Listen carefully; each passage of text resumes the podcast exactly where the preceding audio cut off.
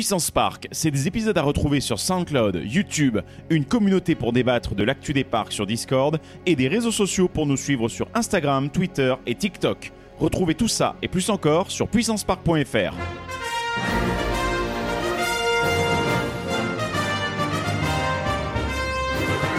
Ultime vérification, s'il te plaît. Are you ready? Générateur opérationnel. Achtung, Achtung. Fantasia! Hey, I can see our car! Your bravery saved the planet. Get down! Très sympa, les gars. Say cheese. See you later. 3, 2, 1. Eh bien, bonjour à tous et bienvenue dans ce nouvel épisode de Puissance Park, à nouveau en comité restreint, puisque aujourd'hui, eh bien, je suis accompagné de Benji et de Jean-Marc. Bonsoir, messieurs. Et bonsoir. Oui, alors je dis bonjour, bonsoir, parce qu'en fait, euh, on enregistre le soir, mais vous l'entendez la journée, donc euh, ta gueule, c'est magique. Voilà, mais bon, c'est- Alors, euh, moi, j'aurais juste à dire bonjour. voilà, bonjour. Bonjour. Bonjour à tous. Et Ou alors salut. Donc du coup, eh bien, aujourd'hui, pourquoi est-ce qu'on est tous les trois? Eh bien, simplement parce qu'on veut vous faire un petit débrief. On a eu l'occasion de retourner dans un parc qui nous qui nous tenait à cœur parce qu'on l'avait pu le visiter tous, enfin tous ensemble, modulo, euh, enfin minus Jean-Marc qui n'était pas là à l'époque, bien sûr. À l'époque, non, mais moi, je le connaissais déjà parce que j'en parlais déjà dans l'épisode 11, euh, dans lequel j'étais invité. Et voilà, donc euh, wink wink, écoutez l'épisode 11 pour le coup. Mais du coup, on est retourné au parc du Bocas. Si vous vous rappelez bien, c'est un épisode qui était sorti normalement en 2021, puisqu'on avait couvert l'ouverture d'Orochi, qui était le nouveau SFC Vekoma qu'ils avaient construit là-bas sur ce parc. Et du coup, voilà. Belle avec- machine. Regardez, euh, vas-y, parle un peu dans ton micro, sinon Oui, non, pas. très belle machine. Et Il y, a, il y a en ce moment ce t-shirt en série limitée qu'on peut acheter sur le parc. Achète mon merch. Voilà. Et donc, du coup, eh bien, on est retourné dans ce parc-là parce que ça faisait longtemps qu'on avait envie de reposer nos fesses sur Orochi et surtout parce qu'on n'avait pas pu faire le parc en intégralité. Ouais, on va surtout dire la réalité, c'est qu'on avait fait que, que Orochi, euh, le Splashosaur et le Fort Dodin qui nous avaient été euh, gentiment ouverts, mais le reste du parc, on n'avait jamais fait. Exactement. C'était l'occasion d'une part de voir enfin tout le parc actif avec des visiteurs et aussi éventuellement de découvrir un peu euh, les petites nouveautés que le parc prépare cette année et l'année prochaine. On va pas se le cacher, il y a aussi ça. Donc euh, ça a été l'occasion pour nous de remettre le- les compteurs à jour et éventuellement de, re- de re- de dire bonjour à des camarades qu'on a croisés sur place qui ont été charmants comme à l'accoutumée. De toute façon, dès qu'on est dans un parc, les gens sont d'une gentillesse. Ils sont gentils avec nous. Je me demande pas si ça cache quelque chose. Non, du tout, du tout. En revanche, le chèque de 200 000 que tu leur as envoyé, ils l'ont bien reçu ou euh, non, Ah, bah, il faut, écoute, je faudra vais, regarder. Je vais Ouais, d'accord. Mais non, je vois pas du tout à quoi ça c'est dû. Bref, donc euh, oui, comme tu l'as très bien dit, Greg, on est retourné à- au parc du Bocas. Donc euh, pour, la, pour être tout à fait transparent avec vous, il y avait toute la team, moins Jean-Marc qui n'était pas avec nous et moins Florian qui est lui à l'autre bout de la France. Donc on est parti de, en deux groupes distincts. Il y avait il y avait toi, Greg, il y avait moi, il y avait Johan, il y avait Valentin et Maxence. On a fait une, une journée là-bas. Et toi, euh, Et bah, moi, euh, deux jours après, il Voilà. que j'étais dans la région, donc j'en ai profité pour retourner au parc du Bocas, car je n'avais pas eu le plaisir et l'occasion encore d'essayer Orochi. Voilà. Et Donc, ben, maintenant, c'est chose faite, puisque du coup, toutes les personnes autour de cette table ont pu faire cette mise à jour du parc du Bocas. Et donc, on va vous proposer eh bien, un petit after park à l'ancienne, où on va se découvrir eh bien, euh, cette QV 2023 du parc du Bocas. On va juste mettre le plan et activer le, le retour pour que vous voyez. Voilà, très bien. Donc, comme d'habitude, le petit plan. euh, merci Jean-Marc, d'ailleurs. Si pour- vous nous écoutez sur les plateformes style SoundCloud, Spotify, Deezer, euh, ne vous inquiétez pas, on fera un peu d'audio description. Et pour ceux qui sont sur YouTube, hey, coucou YouTube, eh ben, vous pourrez en profiter directement. Alors, si tu veux, on peut commencer l'autodescription. Alors, le plan, il est jaune et vert. Waouh, voilà, merci Captain Obvious. Il n'y a pas de problème. Tu sais que je suis là pour ça, donc il y a absolument Encore. aucun souci. Merci, voilà. Ouais, trop souvent là pour ça. un peu trop souvent pour ce genre de blague de merde. Mais bon, Non mais blague à part, ça nous montre, euh, pour ceux qui sont sur YouTube et pour ceux qui, qui ont besoin de, qui ne connaîtraient pas du tout le parc du Bocas, de bien se rendre compte qu'il y a en fait deux euh, sites distincts qui ne sont reliés que par une passerelle qui passe au-dessus d'une départementale. ah non non, là c'est une, là, c'est une rivière hein, sur le plan. La la la la la la la Ah la. bah, eh, attendez une seconde, mais c'est une belle rivière ça là qu'on a sur le. Bon d'accord, oui. Oui, bon, bah, il y a, c'est c'est il y a pour du euh, débit aussi, mais c'est du débit pour la routier, magie, normalement, la voilà. magie. Donc oui, pour euh, un peu plus sérieusement, il y a la partie qui est plus en haut sur le plan et qui est considérée comme plus ancienne, donc la partie historique du Bocas, que toi tu connais bien Jean-Marc, Mhm.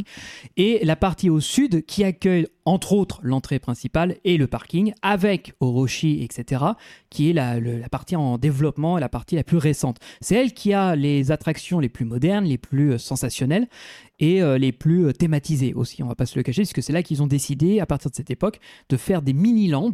On va vous en parler. Bah, si vous avez déjà écouté notre podcast consacré à Orochi, on parlait du fait qu'il y avait une zone jurassique. Donc ça, ça n'a pas changé. Mais il y a une nouvelle zone qui est en construction qui devrait arriver à partir de l'année prochaine et on va vous en parler un tout petit peu sans vous spoiler Ouais, trop. pas Quoi. trop. Voilà, faut pas spoiler trop. Exactement. Donc euh, voilà, ça c'est pour euh, resituer géographiquement le parc. Exact. Et donc, du coup, eh bien, comment ça s'est passé? Bah, Très simplement, en fait, on est parti de. on- Nous partîmes de Paris, hein, en, voilà, en cette matinée. euh, Assez euh, fraîche, Assez hein. fraîche et surtout assez serrée dans la bagnole parce qu'effectivement, à 5 dans une 207, voilà. euh, techniquement, la blague du 2 à l'avant, 3 à l'arrière, on la connaît, mais euh, bon, euh, là, c'était un peu compliqué. quoi. Surtout, surtout, alors moi j'y n'y étais pas, surtout que je rappelle quand même que Greg et Maxence sont quand même de bons gaillards. Voilà. Exactement. Nous avons, comme, on- comme dirait euh, une marionnette des guignols de l'info dans les années 90, un fort beau gabarit. Mhm. Mais bon, ça, c'est autre chose. Et, Euh, euh, et donc, du coup, bah, effectivement, on a fait ce trajet. On est arrivé sur le, sur le site du parc du Bocas, donc, et euh, bah, on est accueilli par un bouchon, parce que oui, effectivement. euh, quelques petits euh, voilà euh, aménagements routiers seraient peut-être bienvenus, n'est-ce pas la mairie du Bocas oui, parce qu'il il faut dire une chose, c'est qu'une fois qu'on a quitté la départementale, c'est vraiment une petite route de campagne qui traverse le village du Bocas et le parc est juste à la sortie du village et c'est vraiment limite chemin vicinal quoi. Donc il y a de la place à peine pour que deux voitures se croisent. Donc quand les visiteurs arrivent dès le matin, c'est le bouchon. Exact. Et donc, du coup, bah là, on arrive. Bon, ça va, finalement, on attend 10 minutes, euh, ça, ça se résorbe, puis on arrive à rentrer sur le parking et à se stationner. Et là, eh bien, du coup, on va pouvoir rentrer dans le parc et on va commencer par quoi? Bah, j'ai envie de dire, dans notre cas de figure, on va pouvoir commencer par un bon petit instant gros. Qu'est-ce que vous en dites? C'est parti. Eh ben, c'est parti. C'est le moment de parler resto, c'est l'instant gros de Puissance Park. Voilà. Et la première fois qu'on avait pu faire justement le parc du Bocas, eh bien, on avait été accueillis dans, dans le cadre d'un événement presse. Euh, donc du coup, c'était carrément le patron et la patronne. D'ailleurs, salutations à vous deux qui euh, qui avaient préparé les burgers et, euh, et fait tourner la, la- la- les, les friteuses, etc. Là, du coup, c'est la première fois qu'on découvre la vraie offre de ce restaurant, qui est le restaurant juste à l'entrée, immédiatement à droite.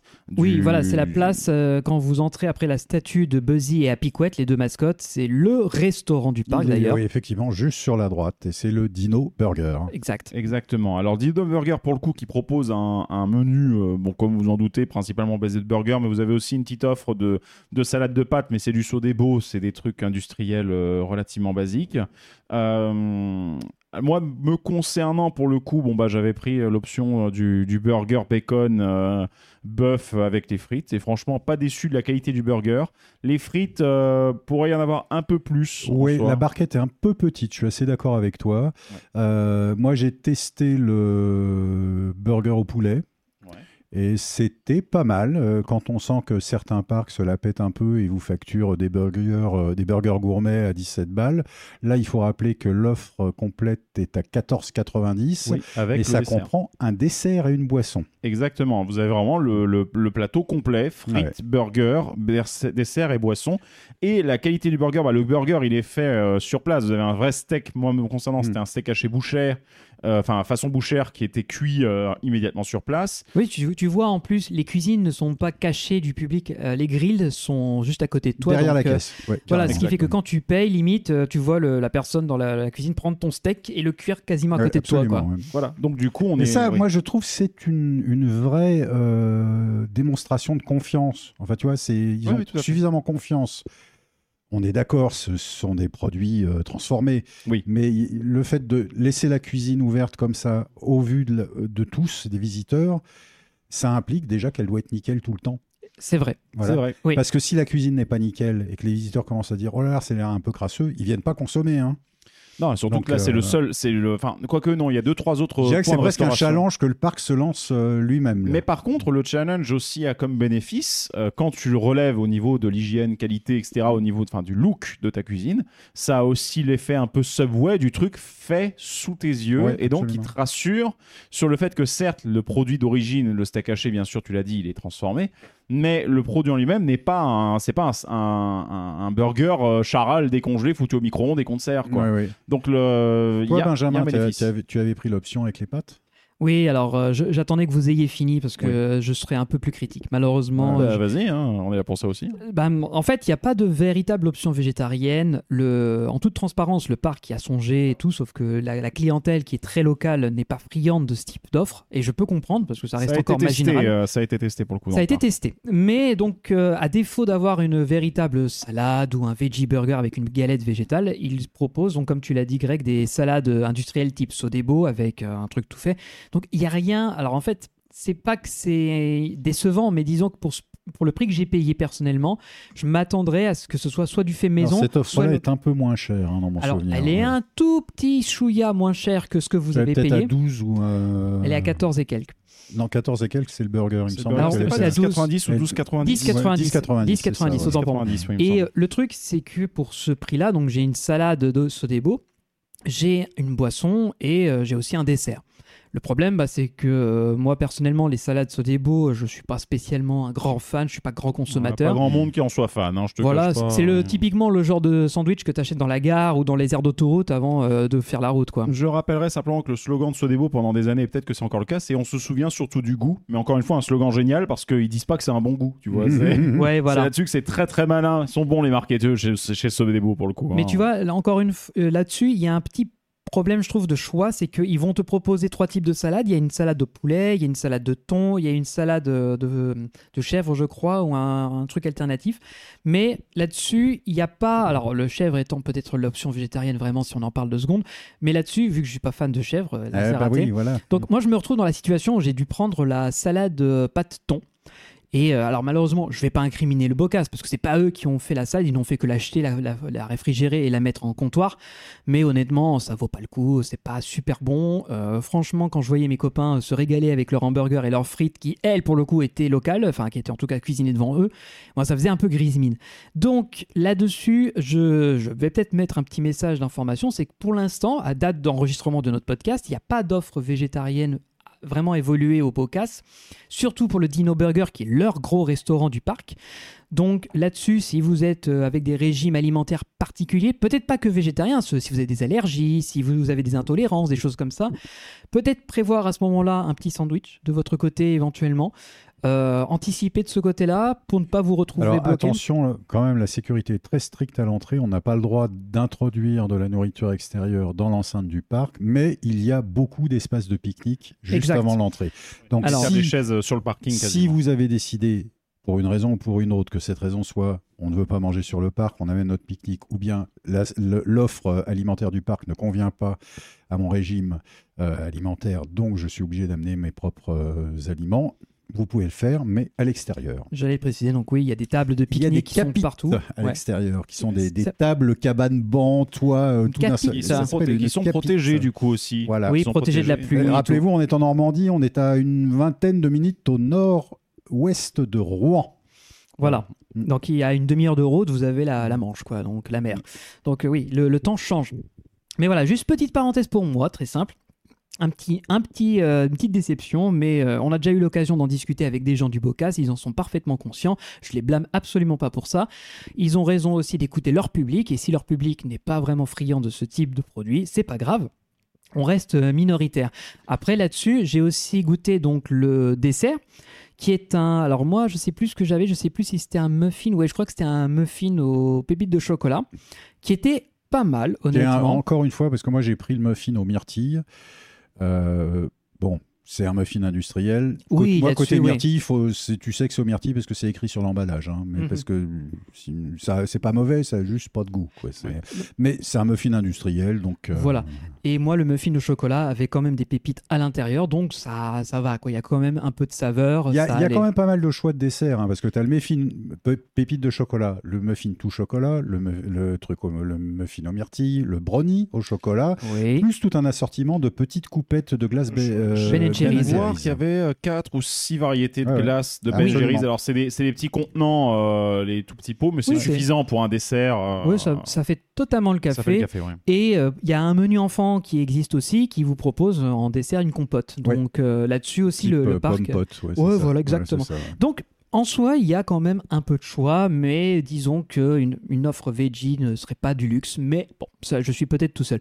Bref, les amis, moi, je vais vous laisser continuer là-dessus parce que peut-être vous avez des choses à ajouter niveau alimentation. Oh, bah non, Mais là, voilà, euh, quoi. Oui, c'est- non, non, non, non, c'est, c'est, euh, la, la bouffe est très correcte, ce n'est pas mauvais. Voilà. Voilà. Ouais, le fait que le burger soit fait sur place, pour le coup, ça contribue beaucoup, beaucoup à sa qualité intrinsèque parce que Bah le oui. truc n'est pas préparé en, en chaîne euh, extrêmement serrée, etc. On a un vrai steak façon bouchère qui est, euh, qui est bien cuit.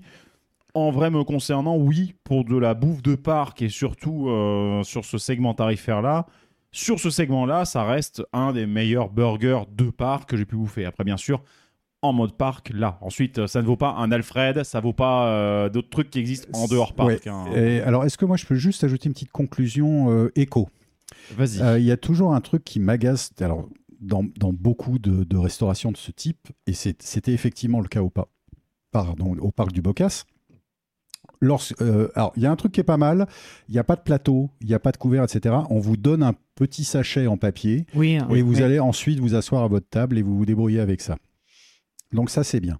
Deuxième chose, euh, on vous donne avec le, votre, votre burger ou votre plat, etc., euh, de la mayonnaise, du ketchup, du sel, du poivre. Et un peu au petit bonheur la chance. Or, euh, moi, je ne fais pas une consommation abusive du ketchup et de la mayonnaise, donc à la fin du repas, il m'en restait. Et il n'est pas organisé, par exemple, un- une possibilité de retourner au comptoir pour rendre ce qu'on n'a pas consommé. Et j'ai vu plein de gens, en fait, les jeter carrément à la poubelle. Donc, petit type au parc du Bocas, peut-être mettre à un endroit un, Une bo- récupération. une boîte à bec avec une récupération des sauces qui n'ont pas été euh, utilisées. Voilà. Ou, ou peut-être tout simplement lorsqu'on récupère le sachet et que l'opérateur nous, dit, nous demande si on veut des sauces. Avoir euh, le choix euh, Oui, mayonnaise, avoir le choix euh, de ketchup. Alors, moi, il me l'a demandé. Mais, non, hein, mais vous connaissez toutes les familles. Les gars, ah, je veux de la mayo, machin, etc. Et puis, euh, Ouais, les mômes, ils mangent pas la moitié de la quantité qu'on leur a filée. Oui, mais à ce moment-là, c'est aussi euh, au service de, re- de, de restreindre en disant je vous en donne un, Mm. à la limite un deuxième si vous êtes nombreux, et si vous en voulez un troisième, vous venez en comptoir et on vous en donnera un autre. Et moi, j'ai ce réflexe maintenant de ramener les sauces au comptoir et ça surprend toujours les, les, les gens du service. Oui, c'est pas commun encore, mais sur, ben, sur les petits parcs essentiellement. Mais c'est des petites économies, mine de rien. Non, mais c'est un un truc en geste plus. écologique aussi. Aussi. Aussi, Voilà. Et juste pour terminer, après on pourra passer au reste, c'est que ce restaurant n'est pas ouvert toute la journée. Il faut comprendre que c'est le service du midi uniquement. Absolument. Et donc il ouvre à midi pile et il ferme Ah oui, vers puis 14 midi pile, puis il y a du monde. hein. Oui, parce que c'est Mm. le gros restaurant du parc qui est le seul à accueillir, à avoir une capacité d'accueil suffisante. Donc, si vous avez envie de un- déjeuner euh, au Dino Burger, essayez d'arriver 10-15 minutes avant que le- les portes Mm. n'ouvrent. Mettez-vous dans une file d'attente et vous serez dans les premiers à être servis. Ça va très vite. En revanche, quand vous voyez le rush, ça risque de prendre un peu plus déjà de trop temps. tard. Voilà. Ouais, C'est déjà Et trop le reste- tard. Et c'est vrai que en cas de forte pluie, euh, la salle est vite saturée. Aussi, Parce oui. qu'il y a énormément de places assises à l'extérieur sur la terrasse. La terrasse qui donne donc sur la zone euh, du j'ai- Splash et de Rochi. En revanche, quand il Très pleut, belle vue. euh, Belle vue depuis la terrasse, mais Ouais. effectivement, quand il flotte, c'est non. Quoi. voilà. Malheureusement. Donc voilà, soyez un peu pré- euh, pré- euh, anticipés, regardez la météo, préparez-vous un peu et après tout se passera très bien, il n'y a pas de souci là-dessus. C'est juste de bien repérer avant de s'engouffrer dans le parc sans avoir trop préparé. En parlant de s'engouffrer dans le parc, Eh ça- ben, on va pouvoir s'y lancer. on se lance Et oui. Et euh, il s'avère qu'en fait, on a commencé notre visite. Eh bien, on voulait aller sur Orochi au début, mais on s'est dit, ah, quoi que non, on va se garder pour un peu plus tard. Et donc, du coup, eh bien, on a décidé, pour le coup, eh bien, de s'aventurer sur l'ancienne partie du parc qu'on avait finalement pas fait, enfin, Ouais. qu'on avait- qu'on connaissait à peine. C'est ça. Euh, et donc, du coup, bah, on traverse la petite passerelle qui sépare la nouvelle séquence d'entrée, enfin, le nouveau, la nouvelle zone d'entrée du parc avec euh, le, euh, la Wildmass Zamperla, etc. Du reste du parc qui se trouve derrière. Donc, on franchit au-dessus de la nationale, on fait Voilà. coucou aux voitures qui ne klaxonnent pas ces enfoirés. Et, voilà. Et, donc- et donc, il faut rappeler, parce qu'il y a si euh, nos éditeurs et nos viewers euh, sur YouTube ne sont pas allés écouter euh, les épisodes que nous avions consacrés au Bocas lors de l'ou- l'ouverture de Rochi, Mhm. euh, il faut bien dire que cette passerelle était jadis l'entrée du parc. Et oui. C'est-à-dire qu'il y a une espèce de bâtisse à la, à- à- qui tombe un petit peu en décrépitude, hein, on va pas se le cacher. Il y a, il y a un Euh, snack dedans, je crois. Il y a un petit snack oui. dedans. En fait, on entrait dans le parc à cet endroit-là et on tombait juste sur le préau où effectivement il y a aussi un- une option de restauration et Happy Land. C'était ça l'entrée du parc. Et en fait, l'entrée a été décalée sur ce qu'était jadis, euh, jadis le parking, puisque c'était là qu'on se garait. Le nouveau parking a été euh, décalé également. Et à l'arrivée de la... Alors, non, pas à l'arrivée de la Wild Mass. La Wild Mass, il y avait une espèce de chemin tortueux. C'est-à-dire qu'on Euh, ouais. rentrait dans l'ancienne entrée et puis il y avait un système qui Tu permettait d'y aller. Tu avais une rampe qui Mm. longeait la route, qui, Mm. te, qui montait jusqu'à la rampe, et après, tu avais l'accès. Et quand le, le spinning, donc le Jurassic Twister, est arrivé, là, ils ont construit juste après, ils l'ont ouvert pendant un an, et je crois que un ou deux ans plus tard, la nouvelle zone Voilà. d'entrée est arrivée. est arrivé à ce moment-là. Voilà, ça a été vraiment étape par étape le développement du parc. Et ça se sent parce que la nouvelle zone est plus grande, aérée, Mm. les allées sont plus larges, on sent qu'on peut Ah circuler bah quand, facilement. quand on arrive, là, Et, on a euh, vraiment l'impression d'être sur euh, Main Plaza. Enfin, Ouais, tu vois, il y a la- exactement. comme tu Oui. disais, il y a la statue avec les deux personnages du parc. euh, Il y a une boutique qui est juste en face. Il y a le restaurant euh, Burger à droite. Il y a une confiserie de l'autre côté. ouais. Absolument. Euh, déjà, quand vous arrivez, vous avez deux options. Il y a des caisses automatiques d'un côté euh, sur la gauche de l'entrée et les caisses euh, Normales, ouais. normales, enfin, je dirais, avec, Avec opérateur. guichets, quoi, oui. Guichets, merci. Euh, à droite. Le parking est gratuit. aussi, le hein, parking on- est gratuit. Ça, il faut le noter. On parlera, ouais, tout ce qui est niveau Ouais, budget, mais c'est vrai que c'est pas cher. Vous et c'est allez... pas cher. C'est ça qui est super Ouais. génial. Le Boca, c'est un parc accessible pour toutes les, les petites bourses. Ce qu'on dit depuis si longtemps. Et c'est Eh un, oui. petit, c'est un petit parc. hein. Soutenez les parcs régionaux. Voilà, c'est un petit Exactement. parc régional, mais euh, vu les investissements qu'ils ont fait sur Orochi, sur euh, le Splashosaur, sur toute la séquence d'entrée également qui a été totalement retapée, ils mettent les petits plats dans les grands. C'est ça. Continuons justement, parce qu'on l'a dit, bah, l'entrée a été décalée, donc bah, bien sûr, on arrive, on franchit la passerelle, on, a, on traverse l'ancien euh, bâtiment d'entrée, et comme tu l'as dit Jean-Marc, eh ben, on arrive sur le, euh, une espèce en fait de grande zone sur laquelle se trouvait normalement un, un ride, euh, un rotatif avec des avions, mais qui actuellement est en réhabilitation. Et face à nous, eh bien, il y a Happy Land, le dark ride du Oui. parc. On le fera un peu plus tard parce que nous, en fait, ce qu'on a fait, c'est qu'on a immédiatement viré à gauche et on est allé tout au fond du parc à gauche pour aller dans le secteur pirate. Mm. Et en effet, euh, pourquoi? Bah euh, bon, on était en mode coaster fan de base, on s'est dit il y a des crédits, bon, on va récupérer les crédits. Oui, Voilà. et puis c'est surtout que derrière, on savait bien qu'on ne reviendrait pas dans cette zone par la suite parce que là, l'attrait principal, c'était devant et Happy Land. Donc, euh, on a fait le premier coaster qui est un on Kiddy. peut, on peut saluer Teddy d'ailleurs. hein, euh, Oui, de- bien de- sûr. L'équipe, euh, coucou. Voilà, merci On- beaucoup pour. euh, On vous remerciera jamais assez pour l'invitation. Là-dessus, soyons transparents. Oui, euh, grâce à eux, on a pu profiter, mais on n'a pas eu de, de coupe-fil particulier. On non, a, non, non. On a attendu comme n'importe quel visiteur, et ça c'est important de le souligner. Donc le premier coaster qu'on est allé faire s'appelle le Pirate Coaster, qui est donc le, le le- l'attraction la plus lointaine vis-à-vis du reste du parc. C'est un tout petit coaster pour les enfants. Euh, alors là, je me tourne vers toi, Jean-Marc, qui a les datas. Il est tout petit. Il a été construit par Preston et Barbieri, qui est un constructeur euh, italien qui fait aussi beaucoup de- d'autotamponneuses, par exemple, et qui a effectivement à son catalogue une série de petits coasters comme ça. Et le pirate, il fait 3,50 m de haut. Voilà, ouais, non, mais on, est, Oui. on est sur quelque chose qui est destiné aux plus jeunes. Euh, et une piste de quelques dizaines de mètres. hein. Voilà, alors petite particularité, c'est que pe- petite, euh, petite piste, certes, mais quatre tours. Quatre tours. Ouais. Et ça, c'est bien. La, la piste mesure un peu plus de 50 mètres. Voilà. Donc vous faites 200 mètres euh, d'attraction. aussi.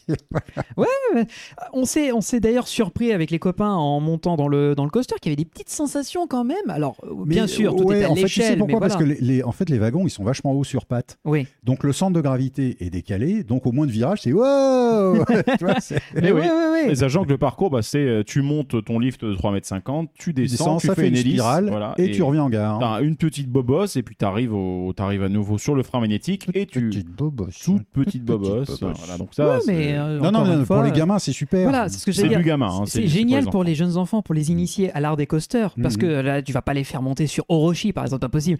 Mais tu les fais monter sur Pirate Oh, Coaster, c'est génial. après. À la limite, euh, je préfère ça aux pommes, moi. Oui. Parce qu'au moins, ça ressemble vraiment à un coaster, tu vois. Mais Je bon, trouve ouais. aussi. En plus, c'est- et puis mine de rien, ça a une empreinte au sol qui est vachement plus petite qu'une pomme. Ouais. Et ça a plus de dynamique aussi, parce qu'une pomme, ça se traîne vachement euh, par rapport à ce que c'est. Alors que là, oui, le- lorsque tu es en bas, lorsque tu fais ta spirale, effectivement, tu es un petit peu écrasé dans ton siège, très gentiment. Et en Oui. fait, au début des années 2000, c'était pas Preston et Barbieri qui faisait ce type de manège, c'était une boîte qui s'appelait L&T, qui était aussi euh, L et T, euh, qui était aussi italienne et, euh, et qui en a vendu énormément.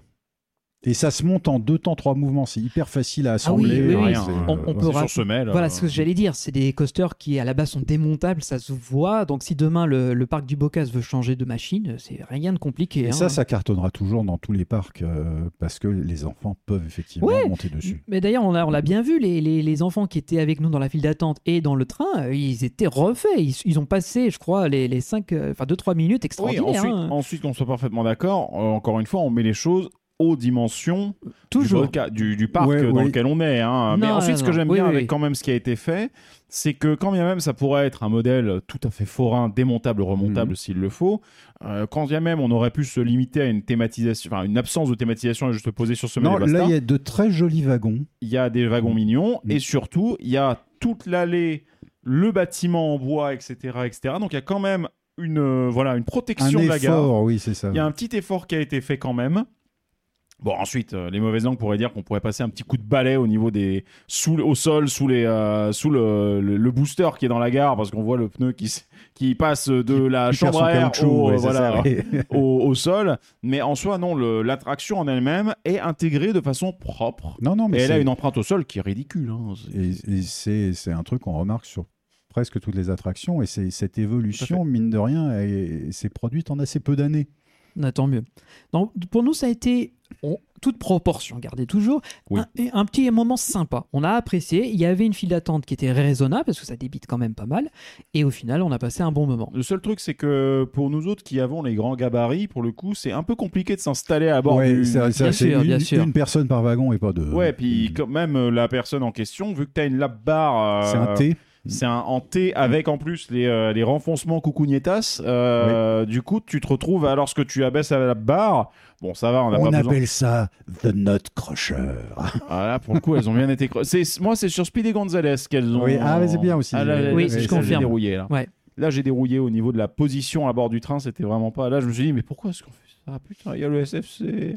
Et Mais bon. oui, mais tu vois, Greg, moi, je ne suis pas une pute à crédit. Donc, quand je suis retourné au parc du Bocas, je ne suis pas allé faire le Pirate Coaster. Ouais, mais bon, écoute, que veux-tu? Ils étaient partis dedans. Je me suis dit, bon, allez, vas-y. euh, Pour digérer un peu le, le- le- le petit burger, ce sera mignon. Puis oui, voilà, et puis pour enfin aussi découvrir le reste du parc, pro- profiter. Il faisait bon, il faisait, il y avait, c'était couvert, mais c'était agréable.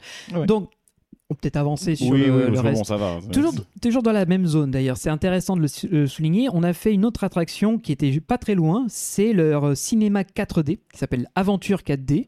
Et là, par contre. Euh, alors là, malheureusement, là. on va être un peu plus critique. Euh, Oui, alors disons que là, c'est- comment dire C'est vraiment le cliché de. Ah, ce ride, il est vraiment. Joypad. ouais, exactement. il en manque un morceau en fait. C'est- on de sent que ma ça a vie, j'ai jamais fait de PlayStation. Voilà, là, c'est vraiment euh, le, le, le, le- le 4D en lui-même. Bon, alors ce qu'il y a de rigolo en plus, c'est quand tu vois la décoration qu'il y a au niveau de sa sortie et le- la décoration de la zone d'entrée, tu te dis merde, il est monté à l'envers. Mhm. La file d'attente de, de- pourrait passer par la sortie pour avoir quelque chose à voir, même s'il y a des bassins d'eau normalement qui sont coupés là et qui n'ont pas de qui n'ont pas de flotte. Mais on se dit merde, c'est dommage finalement, c'est plus beau par, le- par le- la sortie que par l'entrée. Ouais, alors juste pour que vous situiez, quand vous entrez dans le- la file d'attente, c'est super sombre. Il n'y a pas beaucoup de lumière. Il y a quatre écrans. Ça fait euh, un U. hein. Ouais, c'est un U. et Il y a quatre écrans au plafond, mais ils étaient HS malheureusement, donc on ne sait pas trop ce qui nous attend. Et nous, on se demandait qu'est-ce qu'on allait découvrir. Alors, on- quand on rentrait dans, dans la salle, moi, j'ai dit, oh, c'est bien. Il y a des estrades, il y a des sièges. C'est donc de la vraie bonne 3D. Et en plus, la qualité était plutôt bonne.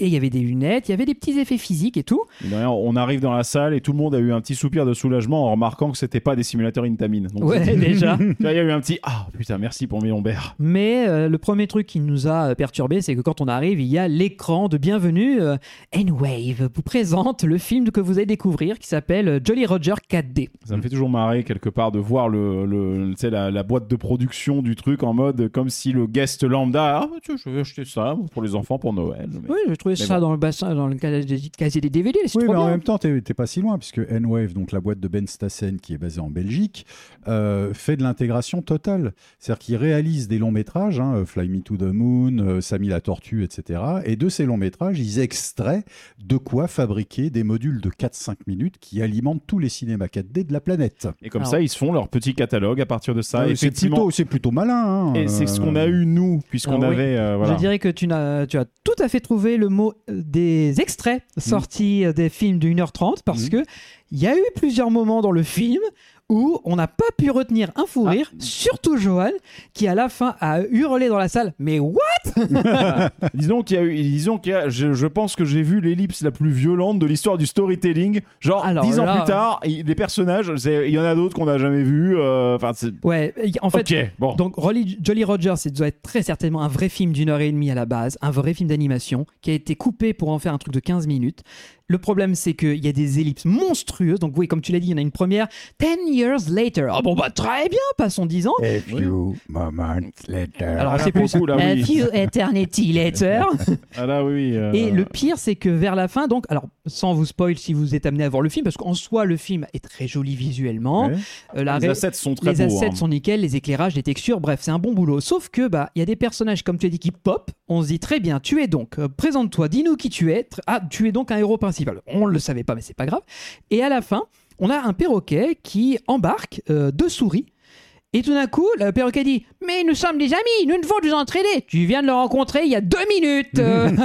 Ça. Nous, pour nous, euh, pas amis quoi que ce soit. T'aurais pu avoir envie de les bouffer comme le chat, tu vois. Ouais, donc, mais euh, pareil, bon. le chat, à un moment donné, il y a un chat qui pop, on fait Bonjour, je suis un chat. Merci, nous sommes contents de le savoir. Deux minutes plus tard, il y a plein de matous qui, qui apparaissent sur euh, un morceau du bateau. Fait Vous êtes qui Vous? Vous sortez d'où C'est quoi cette infestation? Bref, Donc, vous l'avez compris, en fait, ce film euh, doit certainement exister pour en version simulateur, peut-être en plusieurs déclinaisons lui-même, peut-être une version plus longue, etc. Et là, c'est la version extra, extra, extra courte, mais sur laquelle il manque carrément le milieu, quoi, en fait. Mhm. Donc, du coup, ça fait que oui, c'est mignon et pour des enfants qui n'ont jamais fait de 3D de leur vie, bon, bah, ils vont, oh, regarde, ça pop, etc. Mais non, passez votre chemin, ça vaut pas le coup. Ouais, euh, je- déjà d'une part, il n'y a pas de jaillissement, donc il n'y a pas de- de- Si, d'effet. euh, il y, a- y quelques, il y a quelques, Ouais, y a un peu de profondeur, euh, il y a, il y a du tra... Non, ça va de ce côté-là, mais c'est. Mais c'est oui. pas violent, tu vois. C'est pas des Non, trucs qui vont te, te de mettre t'asseoir à fond dans ton fauteuil. Tu as à un moment donné un petit effet physique dans la salle qui marchait que pour certains sièges, malheureusement. Il y a d'autres effets qui semblaient être en place, mais HS également. Donc on est sorti de là en se bah, c'est con parce que le matériau de base, c'est-à-dire le film, est pas dégueu, mais tout ce qui va autour mériterait d'être complètement refait ou entretenu à fond, quoi.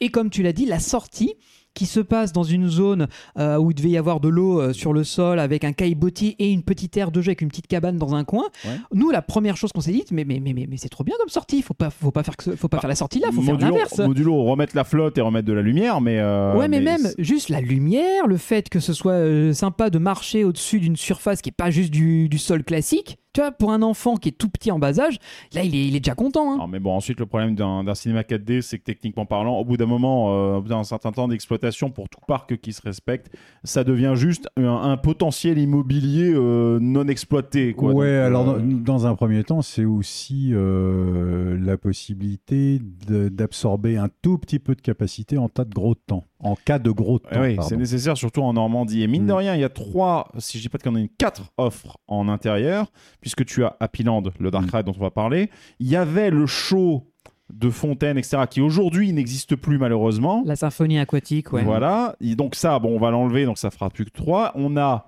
le 4D, Le- le 4D et admirez et- cette transition, le shooting Alterface. Voilà. Voilà, Voilà. Qui, qui est euh, pas loin en face, dans Ah un oui, autre bâtiment. Littéralement en face, oui. euh, qui a son bâtiment dédié pour le coup. Et euh, bah, si vous êtes déjà allé faire le kinétorium au jardin d'acclimatation, Los Banditos, je crois que ça s'appelle comme ça, à Frépertuis City. Sheriff Academy à Frépertuis City. Sheriff Academy, voilà. Euh, en fait, c'est un système assez standard. Ou même si vous avez connu euh, le huitième continent au Futuroscope à l'époque, c'est aussi le même principe. Vous êtes assis à Califourchon sur un Oh, siège. dis donc, je l'avais oublié celui-là, le huitième continent. Bon, vas-y, enchaîne. Euh, T'as vu, je te rappelle oh, des la trucs. vache.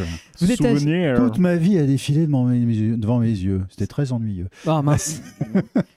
Vous êtes assis donc sur des, des, des sortes Des- de selles à califourchon comme Des si chevaux. des chevaux est- ouais on c'est est ça sur des chevaux. dadas. des dadas et euh, vous avez un, un pistolet et donc vous allez devoir tirer sur l'écran et accumuler un maximum de points. Alors c'est un système qui marche assez bien dans la mesure où à un moment donné pendant le, dans le ride on va vous prendre en photo et ça va vous permettre d'établir un classement donc vous allez apparaître sur l'écran et ça c'est assez cool. C'est la mécanique de base du, du Alterface. hein. Il y a des photos prises régulièrement ou à un moment au tout début et après il y a le classement. Le défaut que les les shooters Alterface ont systématiquement, c'est que pour vous repérer à l'écran, il y a le même système que sur la Star C'est-à-dire Course. que comme on est 40 à tirer en même temps, dans le- il faut chercher sa propre, son propre pointeur pour voilà, viser. vous avez un numéro sur votre selle qui vous indique votre numéro de pointeur. À chaque fois que vous tirez, bah, normalement, vous avez euh, votre impact qui apparaît avec votre numéro au centre et il faut vous repérer comme ça. Et c'est pas évident, on va pas se mentir. euh, C'est c'est carrément impossible. Non, hein. je pense que les très jeunes enfants n'y arrivent pas. hein. Non, non, non. C'est juste le Après- côté rigolo de. Non, voilà. mais c'est- c'est c'est toujours rigolo. Après, il y a un petit retour haptique qui est rigolo parce que quand tu tires et que la cible est touchée, ça fait vibrer ton, ton Ouais. pistolet et la selle. Et le cheval. euh, voilà, fait des allers et ouais. retours. Donc ça, c'est rigolo parce que tu es obligé de te tenir en même temps que tu tires, donc c'est c'est pas mal. Mais alors, il y a pas mal de choses qui sont euh, pour nous dans des axes d'amélioration faisables pour ce type d'attraction. Ouais. Il n'y a pas de pré-show pour nous expliquer ce qui va se passer parce que Le pré-show était constitué de deux portes fermées. hein. c'est ça. donc, Et le truc, c'est que si nous, on a de la chance, on connaît un peu le monde des parcs, on en a déjà fait quelques-uns, on sait à quoi on va s'attendre. Mais un public qui ne visite pas tous les quatre matins des parcs et qui connaît pas ce système va être largué. Donc, et c'est dommage parce que il y a sur l'écran géant quand on entre des explications. Mais si vous êtes à la moitié du groupe ou à la fin du groupe, bah le- les explications elles sont finies et démerden zizish. Ouais. Et il manquerait vraiment genre un écran quelque part dans la file d'attente ou avant d'embarquer dans la salle qui te réexplique ce que c'est, quel type de, de sur tu dois toucher, les points. Voilà, le kinétorium, on en parlait. parce qu'en plus, en plus c'est dommage. On est sur un, on est sur un secteur qui se veut aimer. Le bâtiment lui-même est en bois, donc on reste dans une thématique pirate gentille. hein, on est d'accord. On n'est pas sur Pirates des Caraïbes, mais Mm. mais euh, mais on est quand même dans cette ambiance un peu euh, voilà ancienne, etc., etc. Et euh, du coup, c'est dommage parce que moi, le simple fait d'avoir un écran euh, sur lequel on te met des instructions complètement antidiégétiques, ça te sort du truc. Alors qu'effectivement, un, un moniteur à la con euh, dans la file d'attente avec un haut-parleur, même sans haut-parleur, mais juste avec des instructions qui défilent en boucle. Bah, comme comme ils ont très simplement fait à Frépertuis. Aussi. Parce qu'il y a une, Ouais. pe- un petit pré-show où effectivement il y a le, shérif qui aussi, nous explique le, le principe et je me fais de l'autocorrect. euh, ça s'appelle bien Desperado. Le modèle chez Alphaface s'appelle Sheriff Academy. Voilà. Ouais. Et euh, c'est dommage parce que ce genre d'expérience est rigolote, on s'est bien amusé à l'intérieur. Il y aurait eu quelques, il y a quelques effets qui n'ont pas marché parce que je crois qu'il y a des ventilateurs qui sont situés en bas de scène et quand on est, marchait, mais je crois qu'il tournait au ralenti. voilà, euh, on n'avait pas de vent, c'est un peu Ouais. dommage. Donc euh, là-dessus, Pas derrière non plus. hein. Et il y, a il y a un potentiel. Ce genre de petite attraction qui prend pas trop de place et qui est super populaire mériterait déjà d'une part d'être mieux représentée et mieux visible dans le parc. Et Ouais. deuxièmement, qu'elle ait une vraie immersion pour Mhm. donner une vraie expérience au public. Quant au programme qui était choisi pour le coup, euh, c'est un programme gen- euh, générique standard quoi, pour le coup de, de Alterface. On est sur euh, du mélange de l'hybridation entre eux, de l'imagerie physique, puisque vous avez un personnage qui va vous guider petit à petit, qui va vous raconter les trucs, les machins, etc. Donc un pirate, voilà, qui, qui va vous, qui va vous permettre des transitions entre les différentes scènes. Après, bien sûr, ça va être des éléments. euh, bon, c'est de la 3D, 2D mélangée. Bon, c'est- sympa. C'est Oui, pas, un décor 3D avec des, pas mal d'animations 2D. 2D, dans, dans- dedans. ouais. Exactement. euh, c'est sympa. Écoutez, c'est interactif, c'est mignon, Bah, c'est compétitif. C'est aussi pour, euh, pour alléger le système d'exploitation. Oui. Parce qu'un full 3D euh, serait, serait pas évident et ça pourrait créer du lag. euh, enfin, avec ce type de modèle, mais maintenant on sait très bien qu'on peut faire Oui. euh, beaucoup mieux. Mais Mon avis, bah, c'est vrai que par exemple, c'est un truc qu'il y a sur le kinétorium, justement. à- Comment ça s'appelle Au jardin. hein, Au jardin d'acclimatation, c'est qu'il me semble, à un moment, il arrive des fois quand on le fait, puisque c'est même, la même machine, Mhm. enfin à peu de choses près. euh, lui, il est full 3D par contre, et quand on est justement dans les souterrains, qu'on passe à toute berzingue dans le souterrain, ça m'est déjà arrivé plusieurs fois de faire le kinétorium et d'avoir des sérieux coups de saccade dans le rendu. Déjà Mhm. qu'en plus, à cet endroit, c'est impossible de viser précisément sur une partie en particulier, mais en plus avoir du lag, enfin de la pas de, de Oui, la- enfin, oublions pas quoi. quand même que le modèle d'origine d'Alterface, dont celui-ci, euh, date du milieu des années 2000. hein, donc, euh, Ouais, mais ensuite les ordinateurs ont été mis à jour euh, parce que le kinétorium, hein, une machine des années 2000, elle peut pas afficher ce qui. non, mais ça veut dire qu'il faudrait hein. reprogrammer intégralement le, le média. Tu vois Oui, non, mais tu redéveloppes tout. Ensuite, aujourd'hui, c'est vrai que sur ce genre de truc, il y a des, quand même des sacrées évolutions techniques. Année 2000, tu avais le, le- le moteur Unreal qui existait déjà, mais c'était trop confidentiel. Voilà. C'était un truc. C'était pas, on voyait pas ça comme étant le, une généralisation du truc. C'était une belle expérimentation, une très belle démo technique. Aujourd'hui, par contre, pour ce genre de machine-là, dès que tu vas faire du média un peu interactif quelque part, tu vas utiliser euh, Unreal Engine, Unity, euh, ce genre de trucs qui sont aujourd'hui des évidences dans le monde du développement parce que bah, tu as déjà tout le clé en main, tu n'as Mhm. plus qu'à mettre tes assets. Ça mène des- donc tes- ce qu'on appelle assets, c'est le nom générique pour les modèles 3D, pour tout ce que vous allez voir et qu'on va pouvoir manipuler à l'écran. Et ça, par exemple, une caisse dans un niveau, un personnage, une arme, ça va être des assets à chaque fois. Et donc, du coup, bah, l'avantage, c'est que tu peux les, les manipuler plus facilement. Et donc, aujourd'hui, pour tous ceux d'entre vous qui ont peut-être déjà touché un peu à Unity ou Unreal, On fait le parallèle avec Champifoli. Pareil, Bah exact. voilà. Champifoli, tu de- tu les mots de la bouche. Effectivement, lui aussi, c'était du euh, voilà, c'était sur ce genre de moteur de, de moteur de rendu euh, qui existe et qui est déjà conçu. Alors qu'à l'époque, euh, année 2000, le choix d'un moteur préexistant pouvait se faire, Mhm. mais très facilement, on allait pour des raisons de performance se dire on va développer notre propre moteur. Et c'est là-dessus aussi que les gros studios de jeux vidéo s'étaient créés. Ils avaient développé un ou deux moteurs et d'autres développeurs pouvaient venir s'en servir, etc. Donc c'est un peu voilà. Bref, après cet instant geek, euh, en gros, l'attraction en elle-même, c'est sympa, c'est mignon. Ouais, c'est déjà plus intéressant que le ciné 4D. C'est plus intéressant que le 4D. Donc clairement, Donc, si vous voulez si- faire un truc, Voilà, si au vous avez un truc euh. à faire, allez faire ça d'abord. Et euh, vu qu'il n'y a pas beaucoup d'attentes ma- de manière générale, j'ai l'impression, c'est encore une fois abrité, un peu climatisé, donc s'il fait chaud, tant mieux. Et euh, profitez-en pendant euh, quelques minutes, donc c'est quand même agréable, un petit... c'est quand même une attraction sympa. ça reste compétitif. Il y a un comptage de points. Voilà, Voilà. c'est rigolo. Non, mais c'est fun. Ouais, ça reste fun. Fun. bon. Maintenant, on, on passe en face. oui, Et on change un peu d'univers thématique puisqu'on n'est plus dans la zone pirate. Euh, D'ailleurs, je ne sais pas exactement à quoi ça serait, à quelle zone ça se réfère. C'est le, le coaster numéro 2 de, de notre journée. C'est euh. Speedy Gonzales. Et là, je tire, avant de rentrer sur le coaster, il y a un point que j'aime énormément au parc du Bocas. Vous savez que j'avais beaucoup parlé déjà, lorsqu'on avait parlé de Nigloland, du fait que j'aime beaucoup les parcs bien paysagés et bien boisés et bien verdurés. Et le Bocas n'y déroge pas. Il y a d'excellentes. Alors, je ne suis pas, euh, je suis désolé, je suis pas horticulteur, mais il y a donc je sais pas les terminologies exactes, mais il y a d'excellentes zones rocailleuses avec énormément de, de différents types d'espèces qui permettent de vraiment faire une véritable barrière à l'intrusion visuelle des différentes zones thématiques les unes envers les autres. Et ne serait-ce que lorsque tu es dans le coin du Speedy Gonzales, alors le Speedy Gonzales en lui-même, euh, sa station, euh, bon, c'est sur un pédestal en béton, euh, le- la file d'attente fait un U, point barre, donc on va pas aller parler de théma ou de beauté du truc ici, c'est fonctionnel.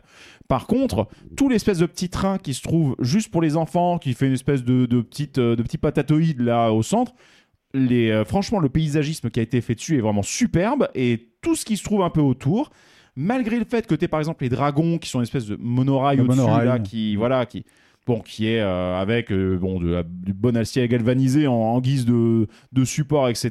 Ce qui est un peu moche, mais en fin de compte, vu qu'il y a tant de verdure à cet endroit-là, ça n'est pas moche.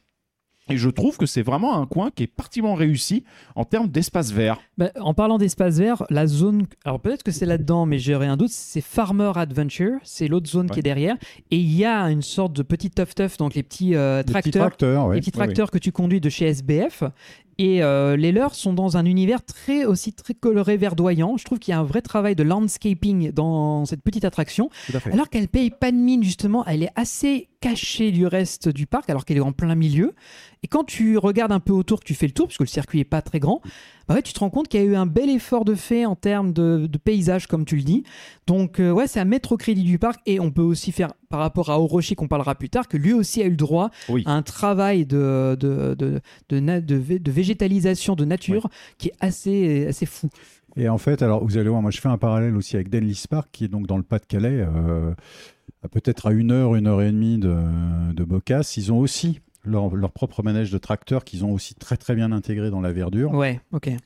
Et ils ont utilisé euh, en fait les mêmes fournisseurs de petits animaux, euh, de petits sujets, euh, qui est euh, donc maintenant il s'a- il s'appelait, euh, maintenant il s'appelle Theme, euh, Theme Builders. Et donc c'est une boîte qui est aux Philippines. Ah oui. Voilà.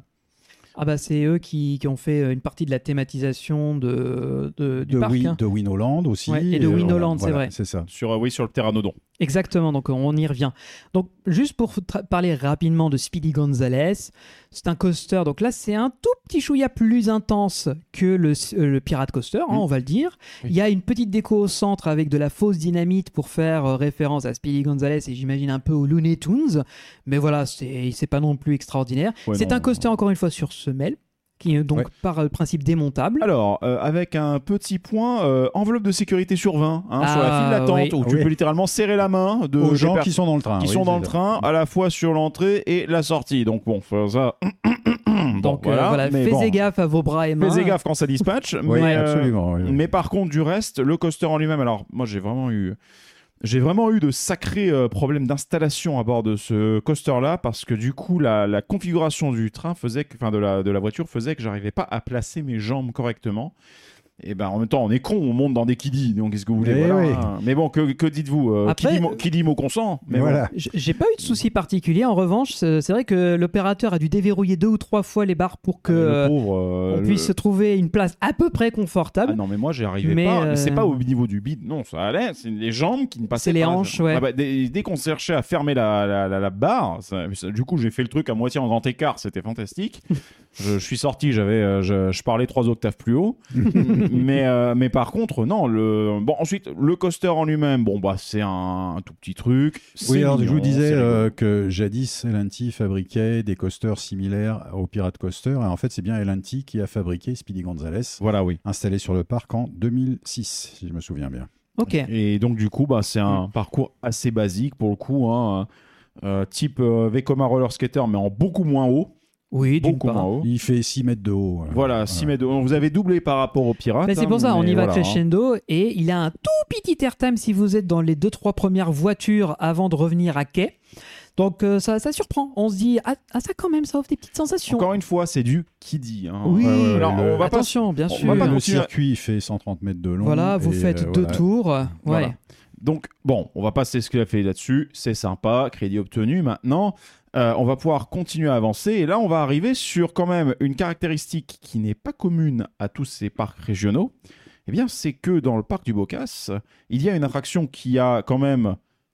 Qui rend hommage un petit peu à sa mascotte. J'ai- très envie de chanter l'air, mais si je me le fais tout seul, je vais avoir Non, l'air mais on con. va, là, on va mais moi je suis incapable de le chanter, mais Ouais, tararan, merci beaucoup, voilà.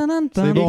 Eh ben, on va l'avoir dans la tête pendant une semaine, ça. C'est cadeau. Cette Voilà. musique, voilà, cette musique que, Jo- que Johan, que Benji vient de vous redonner avec professionnalisme euh, qu'il va regretter pendant toute la soirée parce qu'il va l'avoir bien en tête. Ah, je Il fallait que tu nous sortes ton organe. hein. Ah, oui, là, oui, oui. Là, il l'a bien sorti. là. Honnêtement, on en a tellement chanté à- en sortant du premier tour et le deuxième, ça nous a fait le Alors, on chemin était- de rentrage. On, quoi. on faisait mourir de rire la, la caste qui, qui dispatchait sur cette attraction-là parce qu'on était les seuls cons à la chanter à tue-tête dans l'attraction et du coup elle était morte quand elle nous voyait revenir. Mais pendant une heure sur la voie, du- la chemin, le chemin du retour, on n'arrêtait pas de le chanter. Surtout que Valentin disait, et vous savez quoi, ce qui est important, c'est.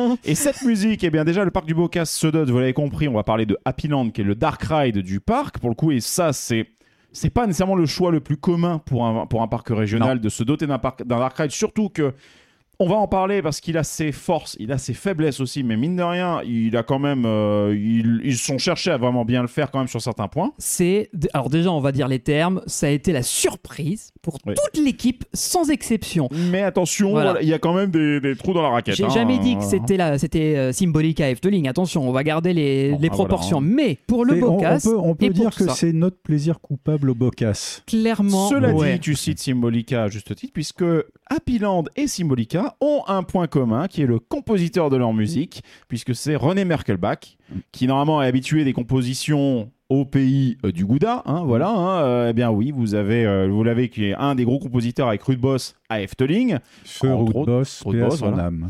Et vous l'avez également, René Merkelbach a aussi fait la, pardon, René Merkelbach qui a fait également la musique de This Is Holland, Mm. donc le Flying Theater qu'on avait pu tester dans un épisode précédent de Puissance Park pendant notre road trip euh, qui se trouve donc à Amsterdam, et donc du coup qui signe également les 45 secondes de boucle infernale de Happy Land, sauf que je suis bagel car en fait il y a quelques variations que Oui. l'on entend dans Oui, l'attraction. Voilà. absolument. oui. Et voilà. C'est ça qu'il faut retenir, c'est que ce- là, vous allez découvrir que pour ce parc-là, ils y ont mis le paquet et je, je suis épaté qu'un parc comme ça, qui d'habitude, les parcs locaux ou régionaux vont acheter du préfet par les Mhm. constructeurs. Mais là, tout d'un coup, le- les exploitants, les propriétaires se sont dit on veut faire notre Dark Ride signature pour rendre euh, hommage à Happy Quet et Buzzy.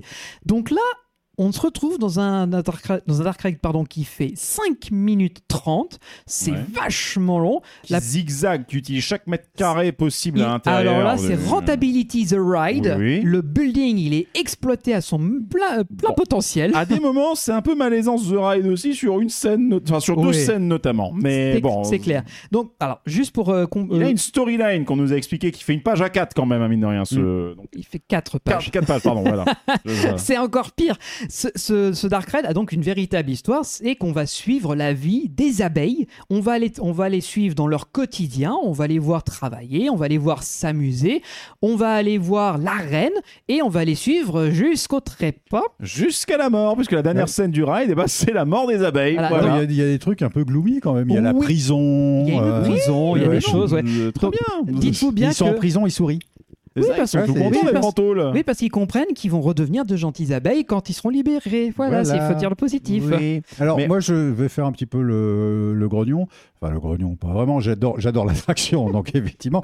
Mais bon, est-ce qu'il n'y aurait pas eu une petite inspiration qui viendrait de la panne euh, du temps où un certain parc s'appelait Melly Park? Oh, c'est très Oui, probable. Ça, ça- ça se pourrait bien. Ensuite, en soi, le Dark Ride en lui-même, ce que tu disais, ce qui est très intéressant, c'est qu'effectivement, ce Dark Ride, donc les véhicules ont été construits par le parc, l'attraction a été construite par le parc de A à Z, et surtout, ça fait que ce Dark Ride bah, est équipé d'un système d'audio embarqué synchrone avec les différentes zones du Mhm. parcours.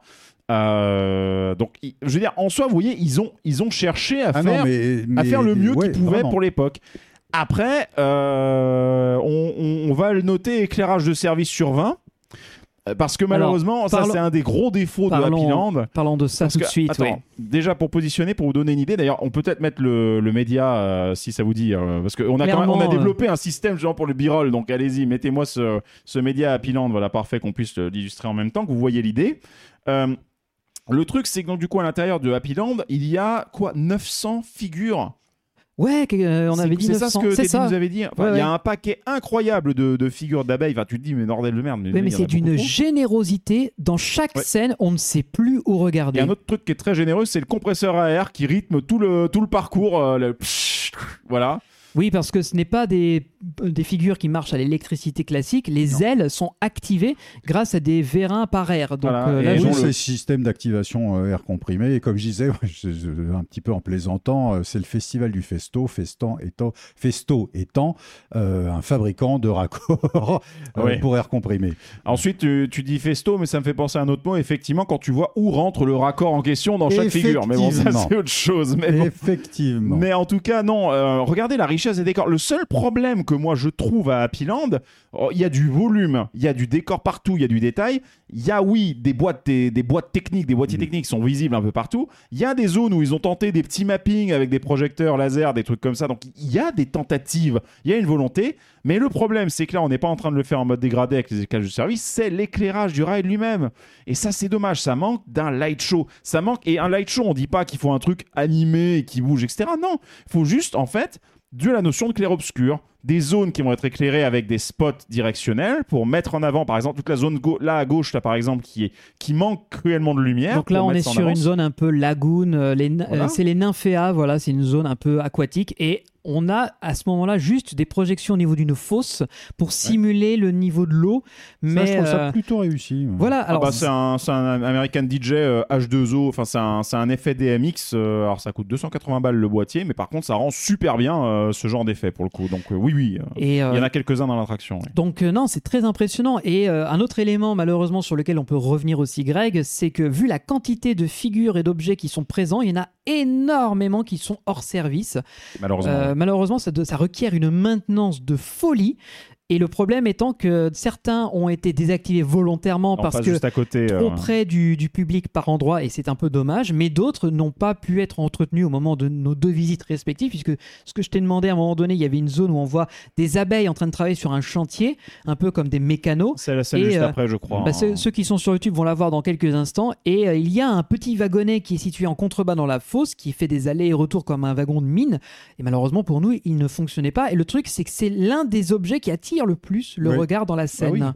Oui, oui, c'est en fait encore une fois, l'éclairage ne rend vraiment pas service à ça. Mais regardez, la quantité de décors qu'il y a dans tous les sens, le- l'exploitation du volume. Il n'y a pas d'en- d'endroit qui fasse vide. Quoi. Non, jamais, à aucun moment. Et c'est Ah impressionnant. Non, c'est très très généreux. hein. Ah ouais, c'est ce que je très dis. hein. généreux. C'est juste que cet éclairage fout tout par terre. quoi. C'est c'est vraiment dommage.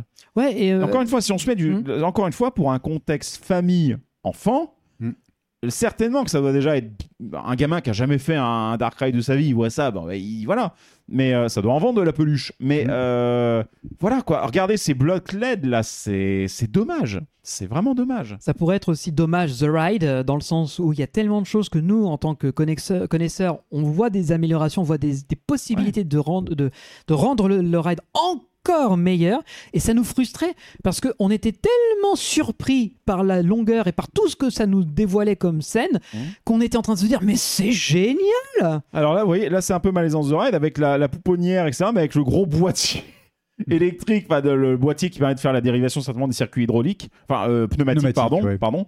Et donc du coup, tu vois ça, tu dis ah, avec les gamins à côté. Non, tu vois, il, y a des camouflages. Non, alors il y, a- y bon. y aussi des scènes, là, euh, il y, a des- il y a des scènes un petit peu. C'est l'usine de production, etc. donc euh, le fait qu'il y ait des boîtiers techniques, c'est pas très gênant. Là, c'est bon. mais c'est sûr qu'il y a deux ou trois endroits, tu te dirais merde, j'irais bien euh, remettre un, un bout de Un décor un par-dessus, un cache, quelque chose. euh, Ou gérer la lumière. Pa- pareil, euh, en fait, il y a tout- toutes les, la tubulure d'arrivée d'air sur tous les personnages. T'as envie un peu d'aller quand même les masquer. Quoi. Bah oui, ou les faire passer par les jambes euh, plutôt que Oui, par et, le. dans, et dans le sol, bien sûr. euh, Bah oui. Mais bon, en tout cas, mais ils ont euh, encore Mais il y a beaucoup fois, de choses. Il y a des écrans, il y a des projections. On voit il qu'il y a une tentative. Il y a une Il tentative. y a un crédit qu'on ne peut pas faire. Oui, bah oui, il y a le Wooden qui est dans le. a- on, traverse une petite fête foraine des abeilles et euh, il y a un petit wooden coaster à cet endroit-là. Mais regardez, il y a encore une fois, bon, on laisse ça, on tient compte de la dimension du parc du Bocas. Et on se dit, euh, bah, euh, clairement, il y a un potentiel de malade mental pour ce genre d'attraction pour enfants. Bon, ensuite, la scène de la tôle, bon, voilà, hein, bon, mais, euh, mais euh, tu te dis, merde, c'est dommage, en fin de compte. Il y a vraiment une, euh, il y a une proposition de valeur Alors, qui est maintenant, bonne, voilà, là. je pose la question. euh, les, les petits gamins qui montent dessus se rendent pas compte Bah de, de notre exigence, enfin de, de ce que ça représente. Euh, évidemment, on n'en a rien à faire de notre expertise technique. Nous, on est tellement fan de, on est fan d'attractions en général, on est fan de cette attraction parce que c'est une proposition tellement originale, unique, euh, que le parc mérite quand même des lauriers pour avoir, euh, Pour avoir tenté. euh, tenté cette entreprise. Et avoir, avoir réussi de la L'attraction, faire elle, a marcher. été- elle a été construite en 2000, je crois. Donc, elle a, elle a, Ouais, elle a plus de 2000, 20 ans. Elle a ouais. 23 ans, ouais. Mais Et- en sachant que entre- pendant ces 23 ans d'exploitation, ils l'ont bichonnée, elle a été maintenue, ils ont amélioré donc les écrans de projection, comme tu disais Greg, avec des effets de mapping, de projection à certaines zones, le rajout de télévision, d'effets de... Mhm. pro- Tout ça fait qu'ils n'ont pas juste laissé l'attraction dans son jus, ce que fait euh, certains autres parcs en disant qu'elle est, elle est terminée et Mhm. on ne retouchera plus sur dessus, à moins de la refaire de fond en comble. Eux, c'est peu, petite touche par petite touche. Ils ont rajouté des éléments et en essayant de rendre l'histoire encore plus, euh, le- encore plus complète et encore plus logique à interpréter, tu vois. C'est une accumulation, quoi. Mais, Ouais, mais c'est, en vrai, oui, euh, on sent as, que c'est à euh, deux doigts d'un. Mais je dirais qu'il y a accumulation et accumulation. Tu as l'accumulation comme au- euh, à Happy Land qui essaie d'être dans le thème, et tu as l'accumulation comme Gestureslos à Europa Park. c'est- le KGB. dire ça. C'est le Voilà. Là, c'est, Bah c'est le oui, rangement. Où tu te demandes où est-ce qu'ils veulent aller avec tout ça. Et pourtant, euh, Europa Park a 100 fois le budget d'un Mhm. Happy Land. Donc euh, c'est pour ça que là-dessus, ouais, je Après, oui, redis, sur un fou. Schloss, chaque figure qui est chaque automate qui est présent doit coûter le, le prix d'Odisabelle là dedans. hein. Mmh. donc, euh, même donc plus, voilà, hein, hein, je peut-être pense. même plus. hein. Ouais. Mais en soi, non, Happy Land, encore une fois, euh, c'est une belle tentative de la part du parc du Bocas, surtout que c'est couillu pour un parc régional euh, qui vise D'avoir voulu son propre Dark Ride D'avoir voulu un, un Dark Ride ouais. qui est littéralement au centre du parc en plus. Euh, Et qui était à l'entrée. Jadis, imaginez, c'est quand même oui. à l'entrée. quoi. bah, il est- normalement, il était vraiment ton, ton intersection gauche-droite. Ouais, quoi. Absolument. Et euh, franchement, euh, bah non, il y a une belle proposition, mais il y a des trucs quoi qui, ah, la lumière, la, la putain de lumière quoi. C'est le seul truc, euh, voilà, qui. Et après, derrière, pour moi, ce serait. Ça a le potentiel d'être, euh, pour les enfants, du niveau d'une forêt de plop, d'un truc comme ça. C'est Oui. le, le même concept de. On, on en met partout pour en plus maquiller le fait que tu zigzags, que tu serpentes dans le truc. C'est mais- réussi de ce côté-là. Et ça fait un ride refaisable plusieurs fois, le temps d'admirer tous les détails et tous les décors. Un enfant qui y va une fois verra peut-être la débauche d'éléments visuels, et il reviendra une deuxième fois pour s'attarder à des éléments, une troisième fois pour d'autres éléments, et etc., etc. Ce qui fait que ce ride-là, on l'a fait deux fois dans notre journée avec les copains. Et euh, on était presque chaud à se dire est-ce qu'on se referait pas une troisième fois pour encore observer encore tous les détails qu'on a loupés? Mais bon, le temps manquait et on voulait faire Orochi aussi.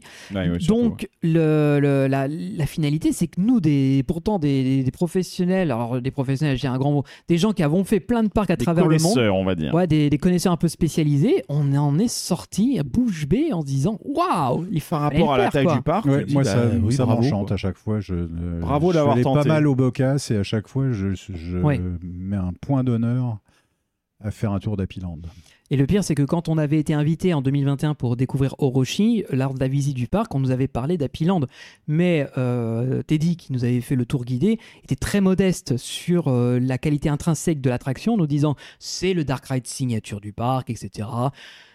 On va aller faire le Fort Dodin et vous allez voir autre chose, mais honnêtement, quand je vois l'expérience qu'elle offre, cette attraction, et le potentiel qu'elle peut encore offrir, je, suis époustouflé. Enfin, franchement, au premier degré, ça pourrait devenir mon, mon, mon, mon plaisir coupable du Bocas, comme on l'a dit tout à l'heure, sans aucune hésitation. J'ai beaucoup apprécié. Ouais, ouais, mais Moi, j'ab- j'abonde dans ton sens. Je suis d'accord avec toi, mais pour moi, il faut corriger l'éclairage. Oui, l'éclairage, le- un, je- un point noir le- essentiel. voilà, je suis euh, voilà. désolé, là, voilà, hein, le, le, le setup, il n'est pas, euh, pas fameux ici, mais je tiens, j'accorde beaucoup d'importance à la couleur et à la lumière. Et tenter de fiabiliser un maximum les effets physiques et techniques qui rendent l'attraction encore plus folle quand tout est opérationnel. Toutes les ailes, les objets qui bougent, les machins, les trucs. Tout ça, ça rajoute, ça rajoute, ça rajoute. Et euh, voilà. Tout à fait. Bref, donc Bref, euh, voilà. avançons un peu parce que bah, du coup, là, on va attaquer euh, les trois coasters. Alors, même quatre, c'est- non, trois. Bon, un disco, techniquement parlant, je suis désolé. Ah hein. non, non, non, non, c'est pas un coaster. Non, c'est bon, c'est non, c'est vrai que techniquement ça, il est toujours propulsé sur toute la toute la phase de, de fonctionnement. Mais bon, on l'a fait, bon, c'est rigolo, ça tourne, c'est sympa. ça- mais- c'est sympa comme attraction. Ça reste un. hein. Alors, Oui. c'est pas un disco coaster, effectivement, il n'y a pas de boss, c'est non, juste un le disco. U. Ouais. Juste Et, le euh, ouais. mais c'est une attraction que j'aime bien, qui a des sensations de bonnes fortes. sensations. Voilà, ça surprend. Le, les- alors c'est comme euh, il s'appelle Electrospin quand même pour donner son nom. Il est extrêmement bruyant, je trouve, pour un modèle, sachant que celui de Frepertucity, je n'ai pas de souvenir qu'il soit aussi fort en son. Donc peut-être que c'est parce qu'il est sur une semelle un peu particulière ou parce qu'il est en, à flanc de colline. Je pense que le moteur tourne beaucoup plus beaucoup plus longtemps durant le cycle Ah sur un disco sur un disco coaster où tu as une phase justement de coast où tu glisses et après on réactive le moteur pour aider à un moment puis après à un moment tu es juste sur ta lancée quoi. Après, je, je te le dis, le, celui de Frepertucity, c'est le même modèle qu'à au Bocas, il me semble. Et euh, là-dessus, j'ai pas souvenir qu'il soit aussi bruyant. Mais dans tous les cas, c'est une attraction à faire parce que bon, il y a un peu d'attente malheureusement, ça grimpe Ouais. assez vite. Ouais, capa Mais- pas terrible. ouais. Mais là-dessus, ça offre de super petites sensations. C'est dans un endroit boisé vis-à-vis du parc, donc vous êtes souvent à l'ombre. Et euh, c'est très rigolo de s'approcher très près des branches sans pouvoir les, les toucher. Donc euh, pour moi, c'était un truc rigolo. Bon, passons à la. juste à côté de la Flash Tower, qui est la chute de chute libre. Oui, effectivement d'ailleurs. chute libre, pardon. Et, mais D'ailleurs, il y a tellement d'attractions qu'on n'a pas fait au Mm. final, mais qui, qui sont proposées dans le catalogue. Il y a quand même 40 attractions, il me semble. Il y a Donc deux tours de c'est chute, super une, euh, généreux, hein. Il y a deux tours de chute, il y a celle-ci donc que tu évoquais mais Oui, et puis il y, a- il y a un frog hopper pour les gamins, quoi. oui. Et Ouais. euh, voilà, et puis ça, ça, marchait plutôt, plutôt pas mal. quoi. Non, c'est clair. Euh, Mais, mais on va pas commencer à grimper d'un step-up. On va pouvoir parler du gros coaster de la zone qui a eu le droit à une nouvelle thématisation pour que l'ensemble devienne cohérent. C'est le Fort d'Odin, qui est un coaster de, chez Socket. Oui, Exactement. absolument. Euh, Et alors, ce qui est, pour l'anecdote, c'est exactement le même modèle que celui qui s'appelle Gaz Express à Bagatelle, qui, je pense, fut le premier du genre, euh, qui a été donc reproduit à l'identique ici euh, au parc du Bocas, qui a été aussi reproduit à l'identique pour le parc de la Toison d'Or, qui avait ouvert en 1993 à Dijon, qui n'a pas tenu le coup du tout. non. Mmh. Oui, qui- voilà. Euh, qui a Il fermé. un une maintenant. partie des attractions ont été rachetées par Nigloland. Oui. Et euh, le coaster, en revanche, lui, a été envoyé en Malaisie, mais il, il avait été ultra aimé en Malaisie. Ils avaient construit une montagne. euh, le truc était au-dessus d'un- d'une rivière. Enfin, c'était magnifique. Et euh, bah, c'est fermé maintenant. Zut. Merde, bon, bah oui.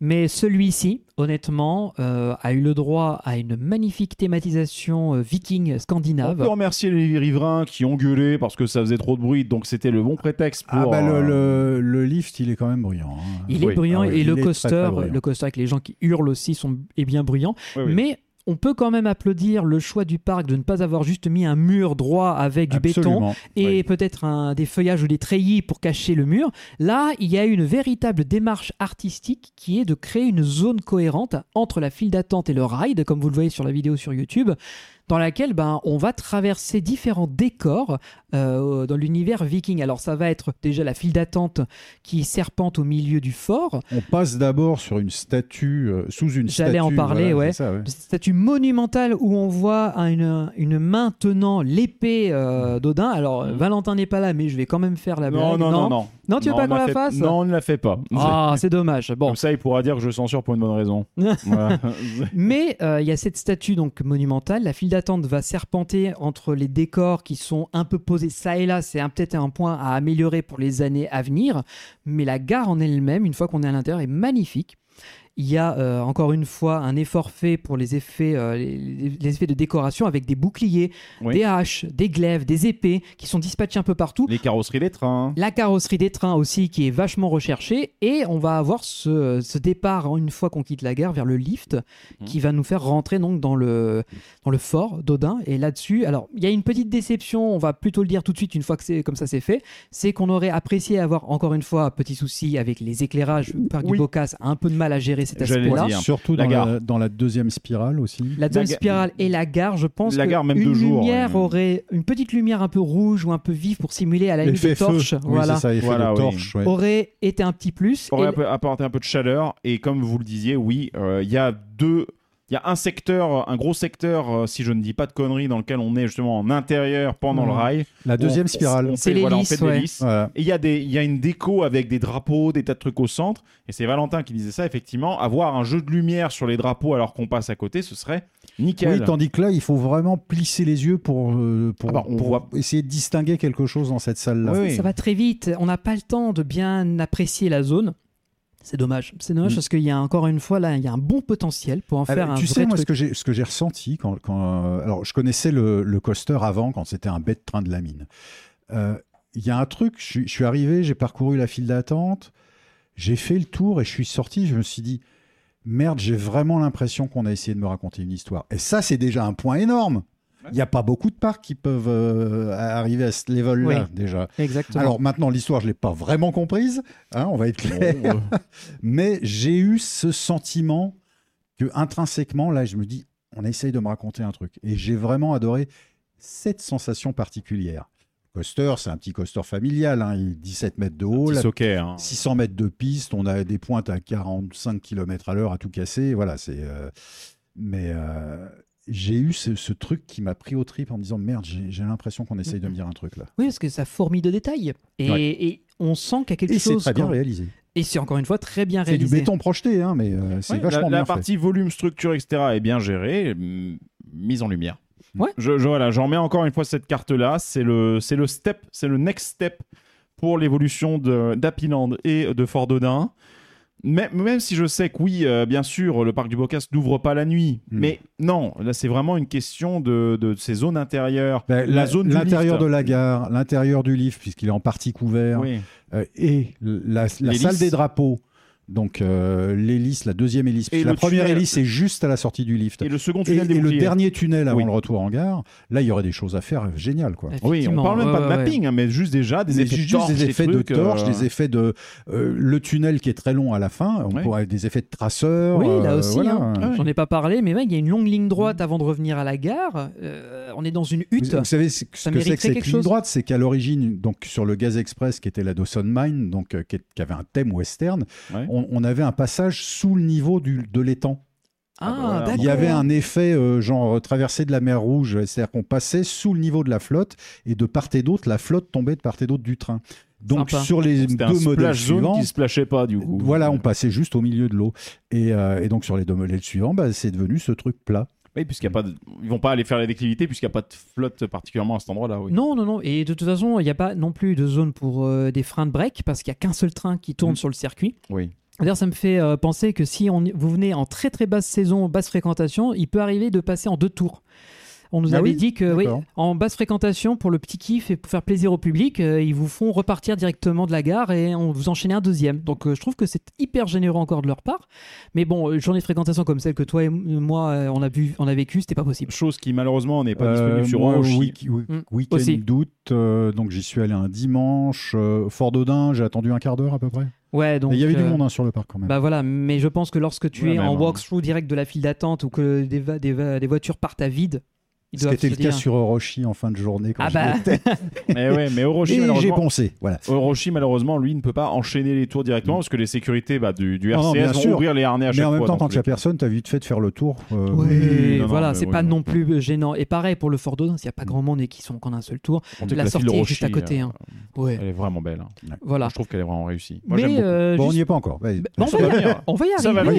va y On, est à Avec- 1h09 d'épisode, mine de rien, donc on va Bah y oui. arriver. hein, Parce que là, l'air de rien, on vient de parler du gros coaster de l'ancienne partie du parc, Ouais. qui est belle, Legacy. Le coaster, Legacy Coaster, Legacy et qui, encore une fois, un peu comme Happy Land, a eu des améliorations au cours de, de son existence, alors que d'autres parcs laisseraient les attractions en état, voire même les revendraient. Donc euh, voilà. Là, je- je- j'ai j'ai encore une fois, j'ai un petit coup de cœur pour ce Fort d'Odin, euh, qui est pas non. Alors, on va se calmer, bien sûr, c'est pas hyper transcendant. Vous allez pas ressortir en vous, dans- en vous disant que c'est la ride de votre life. Ah bah non, non, non. Mais- non. Mais- Vous- on peut que saluer l'effort qu'a fait le parc d'investir dans de la thématisation, même sous la contrainte, parce que encore une fois, on peut faire le minimum syndical et s'en sortir quand même. Là, il y a eu un effort d'aller au-delà. Ah là, ils sont allés bien au-delà du minimum Voilà. syndical. hein. Ah ouais, je ouais. trouve que finalement, le résultat rend bien. Moi, je compare ça un petit peu, même si les proportions ne sont pas les mêmes en termes d'investissement, il me semble, mais ça me rappelle totalement le twist Opal, Ouais. où justement, où tu as le ride qui est certes posé là un peu brut, mais la station a une décoration. Mhm. Il y a différents secteurs où le ride va passer au ras du sol, où tu as ces pics énormes qui font que tu t'engouffres dans un tunnel avec ces trucs qui ont un super bon effet, surtout que tu tournes. Le, le Mikado infernal. Voilà, The Infernal Mikado of Hell. Et voilà, donc c'est un peu cet esprit-là, sauf que je trouve qu'en plus, le Fort d'Odin, Non, Un mais c'est- coaster c'est socket. massif. Ah oui. Le décor, il est massif, quoi. C'est ça Mais qui est un, un incroyable. coaster socket en C'est ça soi, qui est bien. pas une- c'est- Il est cohérent avec la, la- la mythologie nordique. Oui, c'est ça. Odin, c'est pas. d'Odin, c'est sûr que si tu mets une maison phénix au milieu de la spirale, ça va pas faire la, la blague. Ouais, mais- tu m'étonnes. O- Odin, c'est quand même pas un dieu de seconde zone chez la, dans la mythologie nordique. C'est un des principaux avec Thor. Donc, euh, oui, ils avaient raison d'en faire un truc mais euh, c'est imposant, quoi. c'est le patron, même. Et c'est le patron, C'est le patron C'est des le dieux, c'est le Zeus, hein, du Voilà, coup. Donc, ça, euh, encore une fois, c'est cohérent. Fran- Franchement, oui. Donc voilà, donc Fort d'Odin, c'est validé par rapport aux dimensions du Bocas, encore une Bien fois. C'est une belle réussite, cette, surtout cette- ces ajouts de thématisation qui ont été faits par la suite, au prétexte que bah, les riverains gueulaient pour le, Le bruit. pour le bruit, etc. Mhm. Bien sûr, il y avait la volonté certainement de le, bien de le décorer, de lui créer une identité en même temps, et ça a donné un truc. Donc encore une fois, de la contrainte naît l'innovation. C'est bien. Absolument. Et du coup, bah, on va revenir, bien sûr. On a fait quelques petits autres tours à l'intérieur du parc. On s'est baladé aussi simplement dans les différentes allées pour profiter un petit peu. Et ensuite, bah, on est revenu vers la partie avant du parc. Bon, bah, écoutez, il y a un. Ah, vous n'avez pas eu l'occasion d'essayer le rapido euh, non, alors c'est vrai qu'il y a, ce- il y a ce- il y a malheureusement. ce floume là. Alors par contre, le rapido qui a- accessoirement euh, fait intéressant, donc c'est un. C'est un, un raft euh, donc euh, Démontable. un raft démontable. Ouais, euh, mais démontable, mais c'est un socket également. Oui. Alors, peu pour l'anecdote, euh, en fait, l'original de ça, c'est Reverchon qui le construisait. Ça s'appelait le Spinning Rapid, en Ouais. réponse au Spinning euh, Crazy Mouse euh, qui, euh, qui commercialisait donc au début des années qui 2000. faisait leur renommée. Fin ouais. des Donc années les souris 90, folles, début des, des années 2000. Et comme il y a eu une faillite de Reverchon à ce moment-là, plein de constructeurs se sont jetés euh, comme la petite vérole sur le bas clergé breton, Ouais. euh, que- comme des rapaces. Donc c'est pour ça que la Spinning Wild Mouse de Reverchon a été ensuite fabriquée par Fabry et par Zamperla. Ouais. Et Soquet, voyant une opportunité, parce que Soquet aussi sont des spécialistes de l'attraction aquatique, euh, les frères Chenavaz n'ont pas copié. Ils ont créé leur propre tracé de circuit. Ah, quand même. Ils ont copié, entre guillemets, le principe du Le spinning raft, system, petit on va raft, dire. oui. petit raft de quatre personnes dans une goulotte. Le- leur circuit est vraiment réussi. C'est un petit truc très sympa, très compact, qui mouille bien. Alors par contre, les rafts, juste euh, quick inside tip et tech euh, pour le coup sur un parc. Euh, le rapido, enfin le, là ce, ce petit rapide là. euh, le problème d'une attraction comme ça, c'est super, c'est génial Mhm. parce que quand il fait froid comme ça, quand il fait chaud pardon, t'as envie de te, c'est super. Euh, le problème c'est que pour que tout ça fonctionne, il faut des pompes. T'as les moteurs des- du lift, enfin des tapis roulants qui remontent le truc, et tu as les pompes électriques qui vont permettre justement de maintenir le courant qui est la base Bah, justement. qui de ce remonte la flotte en haut du circuit, quoi, Ouais, et puis, modo. qui- et puis des rappels de pompes, etc., etc. Et ça, ça consomme, euh, ça, c'est l'équivalent de 25% de la consommation totale du parc du Bocas. D'accord. Ça, ça fait un quart de la conso électrique totale avec, en comptant Orochi, euh, la tour de chute, les euh, deux attractions médias, etc., etc., les, deux, les autres coasters. Un quart de toute la consommation, c'est le raft. Mm. C'est le cas aussi pour beaucoup d'autres parcs où euh, les rafts bah, consomment énormément de courant électrique Ouais. à cause de ces systèmes de pompe, parce qu'en plus, c'est pas de la petite pompe euh, comme dans un beau trail Et tu fais un si petit on veut que ce soit super joli, Oui, bah là, Voilà. t'en mets quatre on met pas des pompes et- petites pompes d'aquarium. voilà, donc là on met de la pompe qui va te faire de la bonne grosse cascade, qui va te mettre de la bonne grosse pression, Mm. et la pression tu vas l'avoir aussi quand tu vas devoir payer la facture. Mais bon, ça c'est une autre histoire. Mais juste pour que vous le sachiez, voilà, on a eu l'information en intérieur et donc c'était assez intéressant. Donc nous on n'a pas fait ce, ce Ouais, rail-là. je voulais coup. revenir sur ça. Je suis un petit peu déçu avec le recul qu'on on l'ait pas testé parce que ça avait l'air choupi tout plein. Moi non. Non, mais, c'est- Mais, euh, c'est- bah, je sais que toi, traction aquatique, c'est pas ton dada. Non. Mais, dans- euh, mais vu que dans l'équipe, on était quand même relativement chaud pour le faire, sauf qu'il y avait un temps d'attente monstrueux Ouais, sur la celle-là. capa, la capa est un, un petit peu, Un peu limité, ouais. Donc, on a dû passer notre tour, mais je suis sûr qu'une fois prochaine, quand on reviendra au parc, là, je, je, je pousserai les copains à C'est monter très- au moins C'est là-dedans. très ouais. très fun à faire. Ouais, mais je voyais les gens Il y en s'amuser. a un hein. à Denlis aussi. hein. Je voyais l'ambiance qu'il y avait à l'intérieur, je trouvais que c'était rigolo. Et encore une fois, moi j'aime bien hein, tout ce qui est un peu compact et surtout qui sort un peu des sentiers battus. Ce genre de- de- d'attraction, j'en vois pas tous les quatre matins dans la Il y en plupart des a pas parcs. beaucoup. Hein. Et encore une fois, c'est une euh, alternative économique à l'achat. Mmh, oui, non, Une alternative économique au gros rapid ride euh, que Bah, commercialisait Intamin à la fin des années T'as 80. Et t'as beaucoup moins de frais de c'est plus- BTP. Hein, Ah bah, là, euh, j'allais c'est le pas dire, les canaux. euh, Et puis comme c'est beaucoup plus compact, euh, voilà la place que tu économises. Hein. Oui, euh, clairement. Parce que là, sinon, il aurait fallu que le raft fasse le tour complet du parc. Ouais, ouais. Ouais, ouais. Puis la flexibilité en plus de pouvoir plus facilement le déménager si dans ton plan d'expansion du parc tu veux peut-être euh, le Mais mettre oui. dans une autre zone plus Bien tard. euh, bien sur semaine hein, sur ouais. Bah, on euh, rappellera que quasiment 80% des attractions de la, la la partie historique Ouais. est sur semelle. Donc littéralement, si demain ils décident de tout Interchangeable, voilà. déplaçable. euh, Donc c'est ça qui est génial. Donc oui, on a du socket, de la tour de chute, voilà, Voilà. grosso modo. et, en- c'est- et encore, tout, je pense que la tour de chute, si on y veulent, ils peuvent la Oui, déplacer. non, hein. elle est pas. C'est non, le socket qui est plus aussi, dur. il se déplace. Ouais. S'il le faut, il faut Oui, on peut le oui, déplacer. Mais maintenant qu'il y a beaucoup de décors, c'est plus Maintenant contraignant. qu'il y a du décor, certes, mais ils l'ont bien, on en a bien déplacé un de la Toison d'Or à la Malaisie, Oui, le même modèle. même n'importe quel coaster. Même le, le Bayern Express qui était à Nigloland, qui était donc le premier coaster socket de Nigloland, qui est parti également à Kuala Lumpur. euh, tout ça, ça se déplace. hein. Ouais, sauf que derrière, il y a tout ce qu'il faut derrière en termes Il y a de de l'ingénierie. Voilà. En parlant d'ingénierie, Bah justement, passons, Passons sur la partie côté. récente, la partie fraîche, la partie euh, intéressante, on va dire sensationnelle du parc du Bocas. alors d'abord on va faire un truc un peu moins intéressant qui est Il y a le. quand même voilà. des sensations euh, tout à fait euh, honorables. C'est donc le Jurassic Twister. Exactement. Voilà, et qui est euh, Une classique Wild Mouse, Spinning Wild voilà. Mouse de Zamperla. Moi, je trouve ça un peu dommage qu'il soit positionné à l'endroit où il se trouve actuellement parce que du coup, la, le scénarii d'entrée du parc du Bocas où tu as la statue, les bâtiments en bois, etc. Il est juste derrière. Et il est juste derrière ça, ce qui fait que c'est la première chose que tu vois en face de toi et tu vois cette énorme structure, y compris depuis le parking.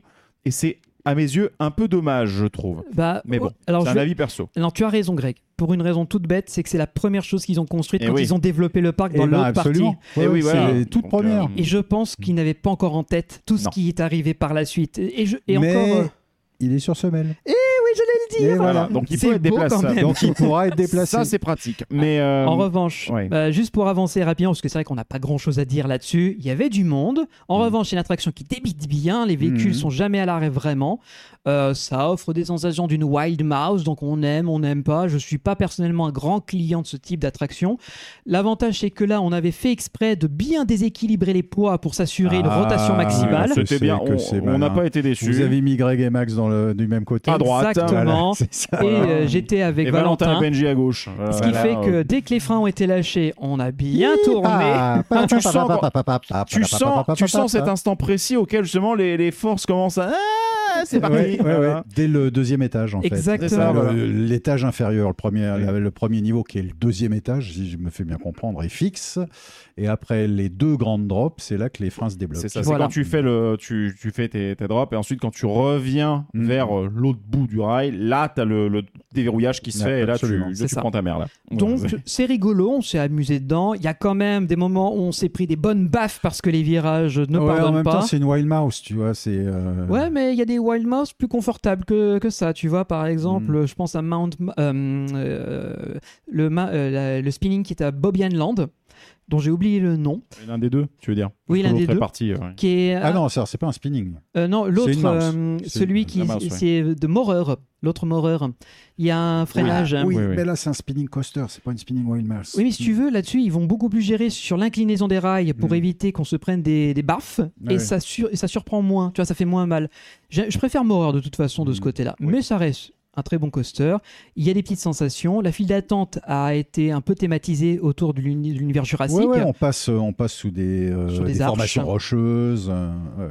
Oui, euh, alors ensuite, je vais pas aller m'extasier de la thématisation parce que certes, la file d'attente et euh, il y a des fausses caisses, etc. dans les. Mais ensuite, la machine en elle-même reste très nue. Voilà. En elle-même, Oui, oui, elle c'est est- un peu mon, c'est un peu mon grief vis-à-vis de cette machine-là, Mais en vérité. Elle est démontable. Elle est démontable. Elle est dé- mais- Non, non, mais ça veut dire que peut-être un jour, euh, ils feront une belle théma dessus, ou ils la démonteront, ils la mettront ailleurs, et construiront autre chose à sa place. Tu vois, Bah, ils ont fait, ils ont déjà fait quand même quelques petites choses puisqu'il y a des, euh, il y a des boîtiers euh, un peu en bois, un peu Mm. euh, qu'ils ont, qu'ils ont essayé de faire assez beau quand même pour camoufler des compresseurs, des éléments sûr, techniques ouais, qui pilotent les freins qui sont au-dessus, quoi. Mm. Oui. Donc ils ont, euh, il y, a, il y a quand même un effort qui a été fait, mais en soi, je me concernant, c'est vrai que là, c'est un peu le point où je me dis.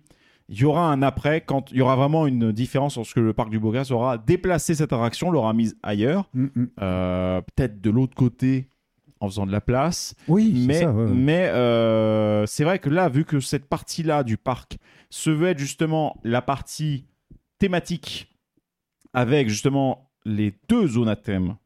Donc la première qui a déjà ouvert, qui est Et le la- côté jurassique. zone, euh, oui. Euh, sans compter qu'en plus, moi, la zone jurassique, certes, oui, elle s'étend au-dessus, je le comprends, mais c'est vrai que dans la construction, dans le plan de masse du parc du Bocas, il y a vraiment cette notion de il faut descendre un peu pour trouver l'entrée du euh, Splashosaur et Ouais. de Roshi. Mais moi, je pense que euh, le- là où est le Jurassic Twister pour l'instant, quand tu regardes par rapport où sont, où est la nouveauté, dont on parlera Oui. très brièvement tout à l'heure, et la future attraction, tu te dis qu'il pourrait bien y avoir une synergie aussi thématique à cet endroit-là, Clairement. et que toute la thématique euh,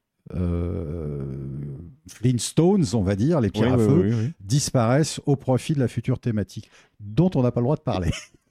Voilà. Mais en tout cas, parlons peut-être de ce coin jurassique. Retournons-y, puisque Mais quand même- descendons donc le plan incliné, accès aux toilettes également, qui sont sous le restaurant. Exactement, vous avez deux chemins en fait. Vous contournez le Dino Burger par la gauche et vous avez donc deux choses qui se s'offrent à vous. Vous avez soit une passerelle qui passera au-dessus du Splashosaur et qui passera en passage rapide vers l'entrée de Roshi, mais qui a des escaliers donc qui ne sera pas PMR friendly. Oui. Par contre, vous avez également de l'autre côté eh bien, une- un plan incliné simplement doux qui permet tout à fait d'y accéder sans aucun souci.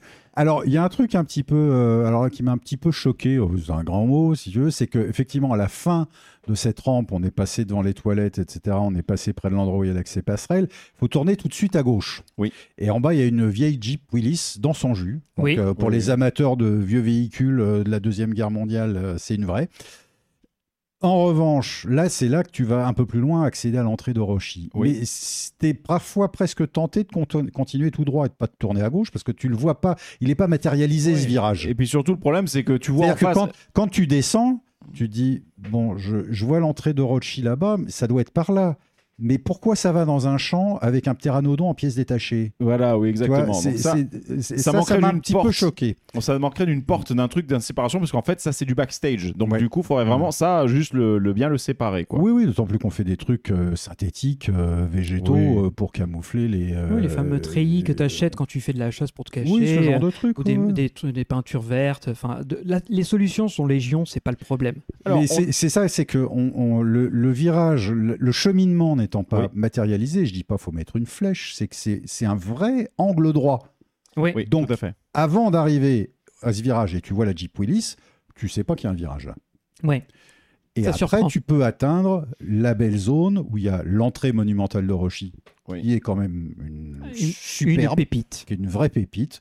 Le, dinosaure qui, illusion, ouais. qui est allongé au-dessus et qui se prélage, je trouve ça génial. Oui. Ça rend très très bien. Et de l'autre côté, à gauche, donc le, le, Le Splashosaur. le Splashosaur.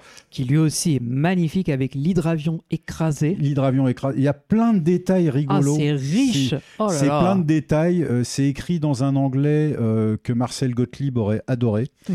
Euh, United, genre euh, A, I, tréma, TED. Ah voilà. oui, d'accord. tu vois, il y a plein de choses comme ça. Il y a des trucs en anglais phonétique, c'est assez marrant. Euh, et le Splashosaur, qui est, mine de rien, un film très, très chouette. Pareil, un petit souci de capacité. Mais, euh... ouais, en plus, je l'ai fait sous la pluie. Ah, Ah oui, Je- donc, je suis ça doit rentré, alors il y avait beaucoup d'attentes. hein. Il y avait au moins 30 minutes d'attente à cet endroit-là. Ouais. Euh, et je suis rentré dans la file d'attente. Et une fois que tu es dans la file d'attente, tu dis je vais rester. Et puis là, il s'est mis à mais une drache, Ah merde. mais qui a duré 5 minutes, 10, 10 minutes à tout casser. Mais j'étais Ah oui. dessous. La Normandie. voilà, Voilà. hein, ça c'est bon. Et, euh, et donc je me suis dit bah mouiller pour mouiller, hein, j'y vais. Donc j'étais tout seul dans mon dans mon Dans ta bûche, ouais. Alors oui, alors on dit bûche, mais c'est des bateaux. euh, Ouais, alors je sais, ils ont un c'est des bateaux nom, euh, c'est des dino rafts. Voilà, des dino rafts, exactement. Ce sont des dino rafts. Et euh, pour, pour ceux qui n'ont jamais vu d'image ou qui n'ont jamais essayé ce type d'attraction, on, on sort tout de suite de la gare, un petit lift, on est sur une plateforme rotative, on fait un quart de tour, on, on drop en arrière, mais un drop de 3-4 mètres, hein, c'est Oui, vraiment oui, pas grand-chose. oui. Et en fait, tout le vrai circuit dans la goulotte se fait en marche arrière. Et ils ont eu la bonne idée de planter du bambou. Le bambou, c'est une vraie calamité. Le bambou, ça pousse très vite, très bien, partout. Et dès que ça peut envahir un endroit, Ça va pousser. Donc, c'est génial parce qu'on a, on a une sensation de vraie forêt vierge. Moi, ce qui me manque, c'est qu'on on ait pu, on aurait pu utiliser le fait de cette, cette progression en marche arrière pour créer un ou deux endroits. Je dis pas de jumpscare, faut pas exagérer, c'est une attraction familiale, mais d'apparition d'un dinosaure. Moi, j'aurais aimé qu'il y ait un peu de bande son à cet endroit-là. C'est ça qui m'a manqué. De bande son qui se déclenche au passage de la, la bûche avec des effets soit de raptor, de trucs qui courent dans Oui, les c'est forêts, ça, voilà, euh, qui Même, même un truc qui fait bouger les bambous, tu vois, qui, qui même à la limite on voit rien, c'est encore plus effrayant. Oui. Et, et donc c'est le circuit est Ça fait astucieusement rappel. fait, repasse sous la drop principale et en fait c'est- se monte en marche arrière dans un ascenseur. Il y a des détails très rigolos dans la déco de l'ascenseur parce qu'en fait les commandes sont cassées et ça c'est tout con. En fait c'est des stickers. Ils ont ils ont imprimé des stickers. D'ailleurs j'avais remarqué ça aussi sur les, les- les fenêtres de la gare du Fort d'Odin. Ouais. Les effets de bois en relief c'est bêtement des stickers. Oui, bien sûr. euh, ça marche c'est- ça correctement. marche très bien. Ça marche Ça correctement. marche oui. très bien. Et donc, après l'ascenseur, on se trouve à une petite dizaine de mètres de haut. Et là, il y a la drop principale. On est bien mouillé. Et les salauds, on revient en gare. Quand on sort, on est obligé de passer le long de la drop. Donc dans Donc, la si stage tu zone. fais pas gaffe, tu te fais dracher une autre fois. Voilà, c'est gratuit, c'est cadeau, c'est bonus. Voilà, donc euh, faisez gaffe alors, ce qui est très curieux, donc cette, ce, ce flume a été construit par Socket. Donc, il est, il est très récent. hein, il date juste de, de l'arrivée de Roshi également. Euh, et qui. Socket, c'est, à mon avis, très, très inspiré d'un modèle conçu par Afema. D'accord. Un autre constructeur, donc. Un ouais. autre constructeur spécialisé en attractions aquatiques, D'accord, ouais. qui ont beaucoup fait de rafting et de flume. Et euh, bah, c'est pas difficile. C'est le, le même layout, on va dire, Mhm. que le Lucky River qui est au Parc Spirou. Oui, je C'est ce vois. que j'allais Voilà. dire justement, le parc Spirou. Euh, Je, je m'étais intéressé un peu. euh, alors, euh, c'était un des, je crois que c'était le premier numéro, le deuxième numéro de Parc et Loisirs magazine où j'avais justement classé le, Mm. le Splashosaur dans mon top 4, dans mon crash test perso. J'étais, on l'avait fait en, donc en 2021. Donc, Oui. je sais plus si tu étais monté dedans. Non, Non, bah t'étais passé à Non, mais. Greg, il fait pas les attractions flou, hein. aquatiques. Non, mais on a, parfois, on parfois. a quand rare. même réussi l'exploit de le faire monter sur Expédition Campus, mais euh, Voilà, c'est pour ça. Donc c'est quand même arrivé. Mais je me souviens que, comme tu me racontes ça maintenant, euh, j'ai un très très très très bon souvenir de Mm. L'attraction. une très chouette attraction. Parce qu'elle euh, est bien intégrée, euh, elle fait patage dans le décor Mm. et l'environnement, et en plus ils ont eu la bonne idée tout en haut de l'ascenseur de mettre une sorte de fausse tour de contrôle Oui, qui absolument. sert euh, Alors, de, de- de- de c'est- point de repère principal pour euh, genre gardienner, observer les alentours. Bah, dans, la sto- dans les storylines qui nous remontaient à chaque fois, c'était genre une tour de contrôle pour les avions qui voulaient atterrir et tout, Oui, parce qu'il y, a- y a aussi euh, y a bon. les caisses de transport des dinosaures. Voilà, C'est il y a un l'entreprise de fret. En vrai, la forme de la tour de contrôle qui a été choisie rappelle furieusement le, bah, le- le haut du paddock des Vélociraptors dans Jurassic Park numéro Ah bon, 1. vraiment? Vraiment, ce serait surprenant. Mais bon, mais euh, non, mais c'est une tour de contrôle. Mais voilà, encore même s'ils se sont inspirés, qu'il y a eu peut-être de la copie ou quoi, ils ont eu la bonne idée. Je trouve que ça, ça fait du sens avec la zone dans laquelle le, le flume est installé. Le- la partie hangar, hydravion éclaté, file d'attente, tout ce qui est devant nous est très beau et très esthétique. On peut Ouais. passer du temps à bien observer les Ouais, petits ouais. détails. Et encore une fois, chapeau pour le parc d'avoir fait, euh, d'avoir pris le temps et le- l'argent d'investir là-dedans. C'était pas obligatoire. Donc euh, moi, j'avais gardé un très bon souvenir de ce flume. Je le recommande à ceux qui peuvent aller faire le parc. Mm. Simplement, comme tu l'as très bien dit, il y a des problèmes de capacité en termes d'affluence. Donc si vous y allez lorsqu'il fait chaud, qu'il fait beau, la tente elle grimpe super Attendez vite. qu'il pleuve pour aller. Ah oui, faire- oui, là, les deux, euh, les, deux machines aquatiques, là, c'est laissez tomber. À la limite, vous faites ça en premier quand vous entrez dans le parc en espérant que la file soit pas pleine ou en dernier juste avant la fermeture du parc. Mm. C'est le meilleur moment. D'ailleurs, euh, quand on était avec Teddy et qu'on attendait la fermeture du parc, c'était la, la dernière attraction à avoir été vidée de ses visiteurs du parc. Ouais. Et oui, et on Ouais, attendait, je on crois que l'attendait suite, suite aux problèmes techniques, on en parlait euh, hors antenne avec Greg, Oui. le- la capacité a été réduite par deux, il me semble. Oui, Mm. malheureusement, ils doivent, ils doivent euh, gérer avec euh, cette euh, capa manquante. Mais C'est on, un peu dommage. on leur ouais. souhaite, euh, on leur souhaite de trouver une solution. J'espère. euh, voilà. Ouais. Mais Et parce si, que ça on vaut le coup. reparlait, et si on reparlait du coup maintenant D'Orochi, Quand même. Ah oui, quand même. Ah oui, quand même. Ah oui, quand même. On arrive, on arrive sur Orochi quand même. hein, il était temps, voilà. Et retrouvez, regardez-moi cette belle arche. Que, euh, bah oui, alors les gens qui nous écoutent, ça leur fait une belle jambe. C'est très radiophonique, je sais, mais bon, Alors, mais voilà. On peut le décrire arbre- arche entièrement faite de béton sculpté où il y a écrit Orochi et un dinosaure semble faire une sieste Ouais, il se en équilibre. là-haut, Ouais. c'est génial. Je trouve ça super. C'est une super idée. C'est de- tellement Oui, joli. Et- C'est super beau. Elle est suffisamment haute pour que avant que tu, tentes, tu descendes, tu puisses voir l'arche de loin pour te dire c'est ça que je dois aller faire. Absolument, c'est à peine tu as passé le niveau du Dino Burger, tu la vois tout de suite. Donc tu dis c'est par là qu'il faut que j'aille. C'est là où tu as effectivement cette petite confusion avec le virage à 90 degrés et la Jeep Willys. Mais cette arche est juste magnifique. Euh, la zone du coaster complète avec tout son Oh, enrochement oui. est magnifique. La végétalisation est très réussie. Dis- Dis-toi. Bambou. euh, Bambou, mon ami. ouais, ouais, ouais. Voilà. Dis-toi, Jean-Marc, encore une fois qu'avec Greg, on était avec euh, Valentin et Johan, si ma mémoire est bonne, au Maxence parc du hein. Bocade. Non, la première La fois, en fois, oui, 2021. c'était- oui, tu as raison. On avait vu ce- euh, l'attraction, la- l'enseigne Orochi était prête, pas on avait Oui. rien d'autre était prêt. Il y avait juste, à un moment donné, il y a un tronc d'arbre mort où on passe au milieu avec le, un puits de lumière au centre. C'était juste ça de terminer. Tout le reste était encore avec les fils, euh, tu sais, les, la- la- la- les trucs en métal là qui, Mm, mm. qui vont être sculptés par la suite. Il n'y avait pas de végétation. Ah oui, c'est les fers à béton qu'on commence Oui, sur voilà. lesquels on met le, C'est le, bardage en métal. Oui, ça. ouais. pour le béton proche. Il n'y avait rien qui était fini. Les, les statues géantes des dinosaures étaient à peine posées. Il y avait des gravillons. La gare elle-même n'était pas terminée. Nous, on a vraiment vu l'attraction en train de grandir et d'arriver à son point de maturation.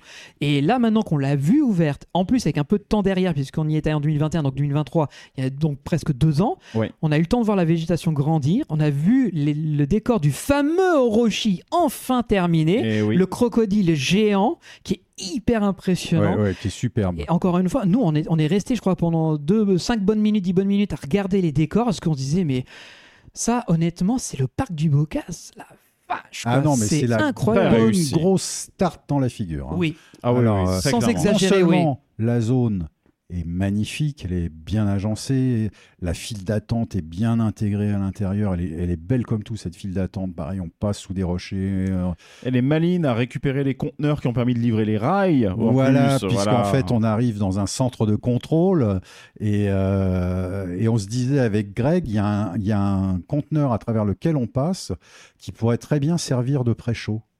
Puisque de toute façon, la, la- la clientèle est captive à cet endroit-là, puisqu'elle est obligée, puisque juste après, en fait, on fait un tout petit virage sur la droite et il y a le plan incliné qui rentre dans la gare. Exact. Mais le parc du Bocas avait justement la volonté de mettre les écrans de safety warning à minima Mhm. là-dedans, sauf que il n'y a pas de surveillance d'un être humain à cet endroit-là et ils ont peur que euh, des dégradations n'aient lieu sur du matériel qui, pour le coup, serait Non.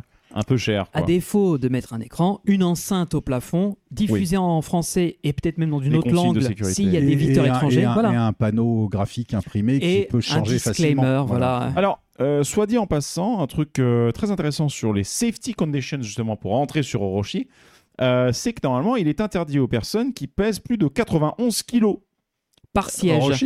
Par siège. Ouais. C'est indiqué sur, les, sur le panneau à l'entrée du truc. Alors, je me crois que je suis juste bien, moi. moi, moi, je, moi, moi, je passe très très bien. Ouais. C'est bon, euh, aucun souci.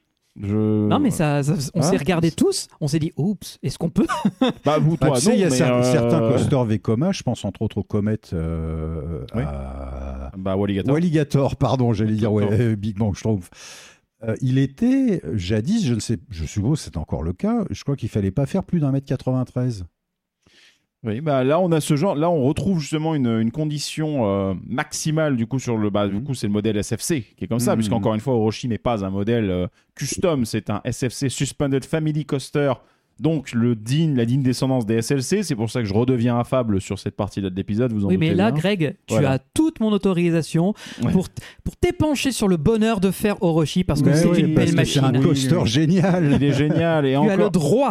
et comme on le dit, euh, comme on l'a dit à, à plusieurs reprises, il y a euh, il y a deux versions en fait euh, principales sur cette nouvelle génération. Il y a Orochi et les SFC, donc les Suspended Family Coaster, qui n'in- n'inversent pas, grosso modo. Oui, il y a, euh, il y a- après le premier drop, il y a un virage très très relevé. Voilà, mais Mais Il me ensuite. semble qu'on les, on les dépasse de très Ouais, les très, très, très, 90%. très, très Ah non, non, non, non, peu, non, les donc, 90 euh, degrés les sont- 90 degrés. Les 90 degrés sont carrément défoncés, il n'y a pas de Conseil, problème. conseil, euh, d'amateurs et de connaisseurs, asseyez-vous sur la rangée de gauche, que ce soit à l'avant ou à l'arrière. Et préférence arrière, je dirais. À Même l'arrière, pour l'effet d'aspiration en haut Et- du lift. Et le chauffage, Mmh. et le chauffage de la machine fait bien son effet sur la fin de journée. Il est très sympathique, Orochi. Ah ouais. Vous avez donc le SFC Suspended Family Coaster de Vekoma qui est celui-ci, qu'on retrouve également à Edgergilandia, etc. etc. Oui, a- il y en a, il y en a un, euh, euh, il y en a, il y en a un petit peu partout. hein, Ils en ont Voilà. plein.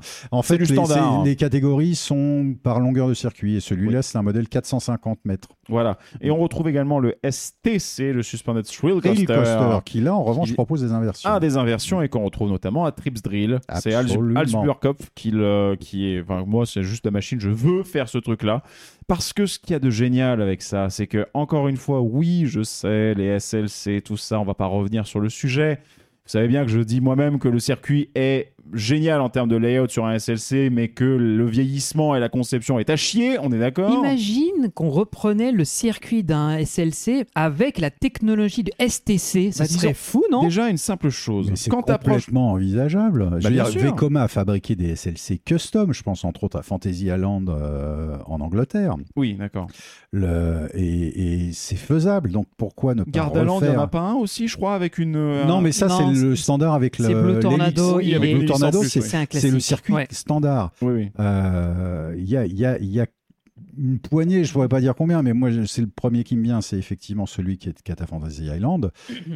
Il pourrait le faire. Il pourrait refaire du, euh, du, du SLC. Reprendre euh, le layout qui est vraiment, comme tu le dis, Greg, très bon. Ultra compact. Très péchu, très nerveux, avec plein de sensations, Ouais. mais avec les nouveaux rails, les nouvelles technologies, le savoir-faire qu'a acquis Vekoma ces 20 dernières années, Vraiment. honnêtement, je pense que ça deviendrait un banger. Mais ce Ah bah oui. serait euh, une tuerie. Ce serait une génial. tuerie, ce serait une tuerie parce que, tuerie. encore une fois, le, je, je me réépanche dessus deux secondes et après on revient quand même au sujet Oui, ici. Je t'en prie. Un SLC en lui-même est merdique pour les baffes qu'il te file en Mhm. sortie de Sidewinder et à différents endroits, notamment quand tu arrives sur le rollover ou quand tu sors du rollover, tu te prends des torgnoles absolument atroces. Ah, attends, le rollover, c'est la première figure. Première, le. le... Le, le hard shape machin. C'est ça, oui. Parce que moi, je trouve que le meilleur moment sur le SLC, c'est juste après. Ah, T'as moi- un virage relevé rattrapes- presque 90 degrés. Et tu rattrapes et sur le Sidewinder. l'airtime. Oui, oui, et tu rattrapes C'est sur le meilleur moment. Ouais, et tu rattrapes sur le Après, le Sidewinder. reste, c'est à chier. Ouais, ouais. Mais- Oui, non, non, on est d'accord. On est d'accord. Et moi, c'est vrai que j'aime énormément l'enchaînement du rollover. à La, fin. sortie du rollover Ouais. et euh, l'arrivée sur le Sidewinder, ça pour moi, c'est des choses que j'aime Bon, allez, ça suffit, Orochi. Voilà. et en fait, le truc, c'est que, bah, voilà, euh, c'est un parcours qui est conçu pour la dynamique et tout. C'est la raison pour laquelle j'ai vraiment beaucoup envie d'aller un jour à Morer Spear, qui a fait son retracking de SLC, qui apparemment d'une fluidité géniale. Mais là, sur ces modèles inverted de Vekoma nouvelle génération, le truc qui te fout sur le cul, c'est que quand t'es à côté, Tu n'entends rien. t'entends juste un ouf. C'est tout. Alors les là, roulements, là, les tu, gars, entends, tu entends les couinements des roues sur le roulement tellement c'est silencieux. Au-delà du fait, je suis, je suis assez d'accord, au-delà du fait que je trouve le circuit très réussi, que c'est très fluide, très dynamique, très intense, sans inconfort, il fait pas un bruit ce machin-là. Pas un pet de bruit, C'est incroyable. impressionnant. Et en plus, Incroyable. y compris sur le freinage, puisque le freinage est Mm. totalement magnétique. Bah oui. Et du coup, ce qui est génial, c'est qu'ils en ont joué parce que, comme vous le remarquez sur le, la onboard, bien sûr, ça marche pas sur le podcast en Ah mais non, la version audio, vous l'avez Mais pas, sur la hein. version que vous voyez actuellement, les boîtiers noirs que vous voyez à droite, ce sont des haut-parleurs avec une musique au dispatch qui t'accompagne sur le lift. Absolument. Et ça, c'était pas présent lorsque Orochi a été inauguré, mais quand on l'a découvert, on se dit, mais, ça passe tellement bien, Mais complètement. parfaitement calé. Mais elle a été faite, je pense, je crois, sur mesure, il me semble. Après, je parle Oui, sous oui, votre contrôle. Et elle est parfaitement synchronisée. Elle commence dès le départ en gare jusqu'au top du lift. Ah bah il y a, y a les Et- premiers haut-parleurs sont en bas. hein, le Ouais. long du- Et Ouais. un truc que j'avais noté, je veux juste te dire ça, parce que je m'avais choqué à quel point c'était génial, c'est quand le train commence à descendre dans la première drop, la musique fait poum, Voilà, et et elle s'arrête là. Et c'est absolument génial. Petit bonus aussi, comme quoi ça a été bien pensé. Il y a plusieurs zones audio sur cette partie-là, puisque bah, du coup, vous avez la gare qui démarre la bande-son, le lift qui la continue, et dès que le train est sorti de la gare, bah, en fait, c'est préprogrammé comme ça, l'audio dans la gare se coupe. Se coupe. proprement, ce qui fait que ça évite, aux, ça, ça évite quand même aux opérateurs de se taper toute la bande son, même s'ils l'entendent, mais quand même, ça joue. Monsieur Ouais, mais- Cannibal. Ouais, mais ce qu'il faut dire-. N'oubliez pas que dans la gare, quand le train est parti, il y a quand même une bande son qui est très, euh, très Oui, légère, très qu'on n'avait pas non plus en 2021 quand on a découvert l'attraction et qui euh, qui euh, qui t'enveloppe en permanence avant Ça, le retour du train. J'ai trouvé, alors je me trompe peut-être un peu, mais j'ai un peu un Roland de Black Mamba, tu vois. Ah mais je pense complètement qu'on est dans la Ouais, même vibe, Ouais, il y a, ce- y a Alors- des percussions tribales et très tout, tribal, ouais, ouais. ouais. et j'aurais même dit plus indien parce qu'il y a un peu de zitar à un moment donné, il y avait avec un peu un peu c'est un peu angoissant, tu vois, c'est un peu mystérieux, on sait pas encore trop ce qui va nous arriver et je trouve que cette boucle, on ne sent pas quand elle recommence, on sent pas quand elle finit. Et encore une fois, moi je, je me suis amusé à l'écouter le deuxième tour vu qu'on a beaucoup attendu en lastro. Waouh, moi j'arrêtais pas de me dire mais les gars, vous avez tout fait comme il faut. J'avais rien à dire. que, nickel, euh, ouais, et moi je voudrais juste, euh, je profite avant d'oublier, je voudrais donner un tip. Euh, Orochi étant situé près de l'entrée, ça signifie bien évidemment que dès le matin, c'est bondé. En revanche, si vous attendez après l'heure du déjeuner, même à l'heure du déjeuner, admettons que vous ayez pris l'option de ne pas manger au Dino Burger, Oui. tout le monde va alors manger au Dino Burger. Orochi se vide. Et quand j'y étais, donc il y a quelques jours, c'était walk on. C'est-à-dire que au pire, je laissais passer un train et je montais dans le suivant. Super. Et j'ai essayé tous les sièges. Voilà. Là, t'as- là, t'as poncé, t'as poncé J'ai la machine. J'ai Voilà. pensé au milieu, devant, etc. J'ai, T'as euh, poncé tout le truc, donc c'est c'est parfait. Et alors, autre type également, attention, Orochi étant également à l'entrée du parc, lorsque Mm. le parc se vide le soir, généralement, tu peux avoir le père de famille et les ados qui, pour terminer la journée, vont sur Orochi. vont Et donc, le temps d'attente Voilà, voilà, et le temps d'attente d'attente va remonte. augmenter. Donc, Donc, attention à ça. allez, allez euh, essayer Orochi pendant l'heure du déjeuner. Alors, autre petite chose, comme vous le savez, le jour où on a visité euh, le parc du Bocas pour l'inauguration de Roshi, euh, bah, en fait, il y a eu une activité rigolote qui était de participer à la production de la vidéo du de safety. sécurité. ouais. Et donc, vous pourrez retrouver. Alors, moi, me concernant, on me voit vraiment pendant une trame. Donc, faut y aller. Quoi, c'est Spot the Greg. Ouais. Mais, euh, bon, on voit euh, First Drop, on voit Étienne, donc EDB. On voit. On le voit Big, très brièvement, Étienne. On voit Euh, Double. On voit First Drop avec une magnifique perruque. Alors, c'est en fait le vrai héros, c'est Pierre, c'est First Drop. Ah oui, oui, c'est lui Oui, qui. oui, C'est lui qui, à qui on arrache les lunettes et qui est obligé de se débarrasser de sa perruque. C'est ça. Euh, c'est lui qu'on voit le plus. On aperçoit On voit- très brièvement Tony euh, Coaster Rider. On voit aussi le Il y lutétien a le lutétien, c'est lui Oui. qu'on voit baisser le, la La- barre la de barre. sécurité. Euh, On donc voilà, voit, c'est- euh, c'est- on voit Dubik faire euh, rentrer dans le, le portillon pour, ça, euh, oui. pour s'apprêter à embarquer. On Et- voit Valentin passer rapidement. C'est- On était à l'arrière du train, en fait. Et on voit bien Johan très furtivement à un moment donné quand il traverse pour aller s'asseoir. Voilà, c'est de nous quatre qui étions présents ce jour-là. Malheureusement, ni Greg ni moi on est visibles parce qu'on était, comme tu l'as dit, tout à On était à l'arrière. l'arrière. On Difficile. était timide. On était timide. Non, c'est même pas ça. C'est qu'au final, on nous disait où il fallait qu'on aille et on suivait. Hein, parce que effectivement, le fait que On Pierre était classé par nombre d'abonnés. non, c'est surtout que Non, Pierre. non, mais c'était Pépouze ou on était l'Astro Pierre, lui, est bien. vraiment venu avec cette perruque pour faire la mise en scène de son personnage. Alors, je sais plus le nom qu'il porte quand il fait ses lives ou certaines de ses vidéos un peu humoristiques de chanteur ou un peu comme ça. C'était le but, c'était le côté humoristique. C'est Benjamin Ribocourt qui avait produit la vidéo. Mhm. Donc, lui, il a dit Tu viens avec ta, ta fausse moumoute et on va faire la blague que tu es obligé de l'enlever pour faire Ouais, il faut Orochi. vraiment tout enlever. Voilà. Et après, il y avait des familles qui ont été invitées aussi, puisque forcément, il faut aussi que les enfants soient représentés. Donc, nous, nous, nous aussi, on devait un peu s'effacer pour laisser Bien la sûr. place.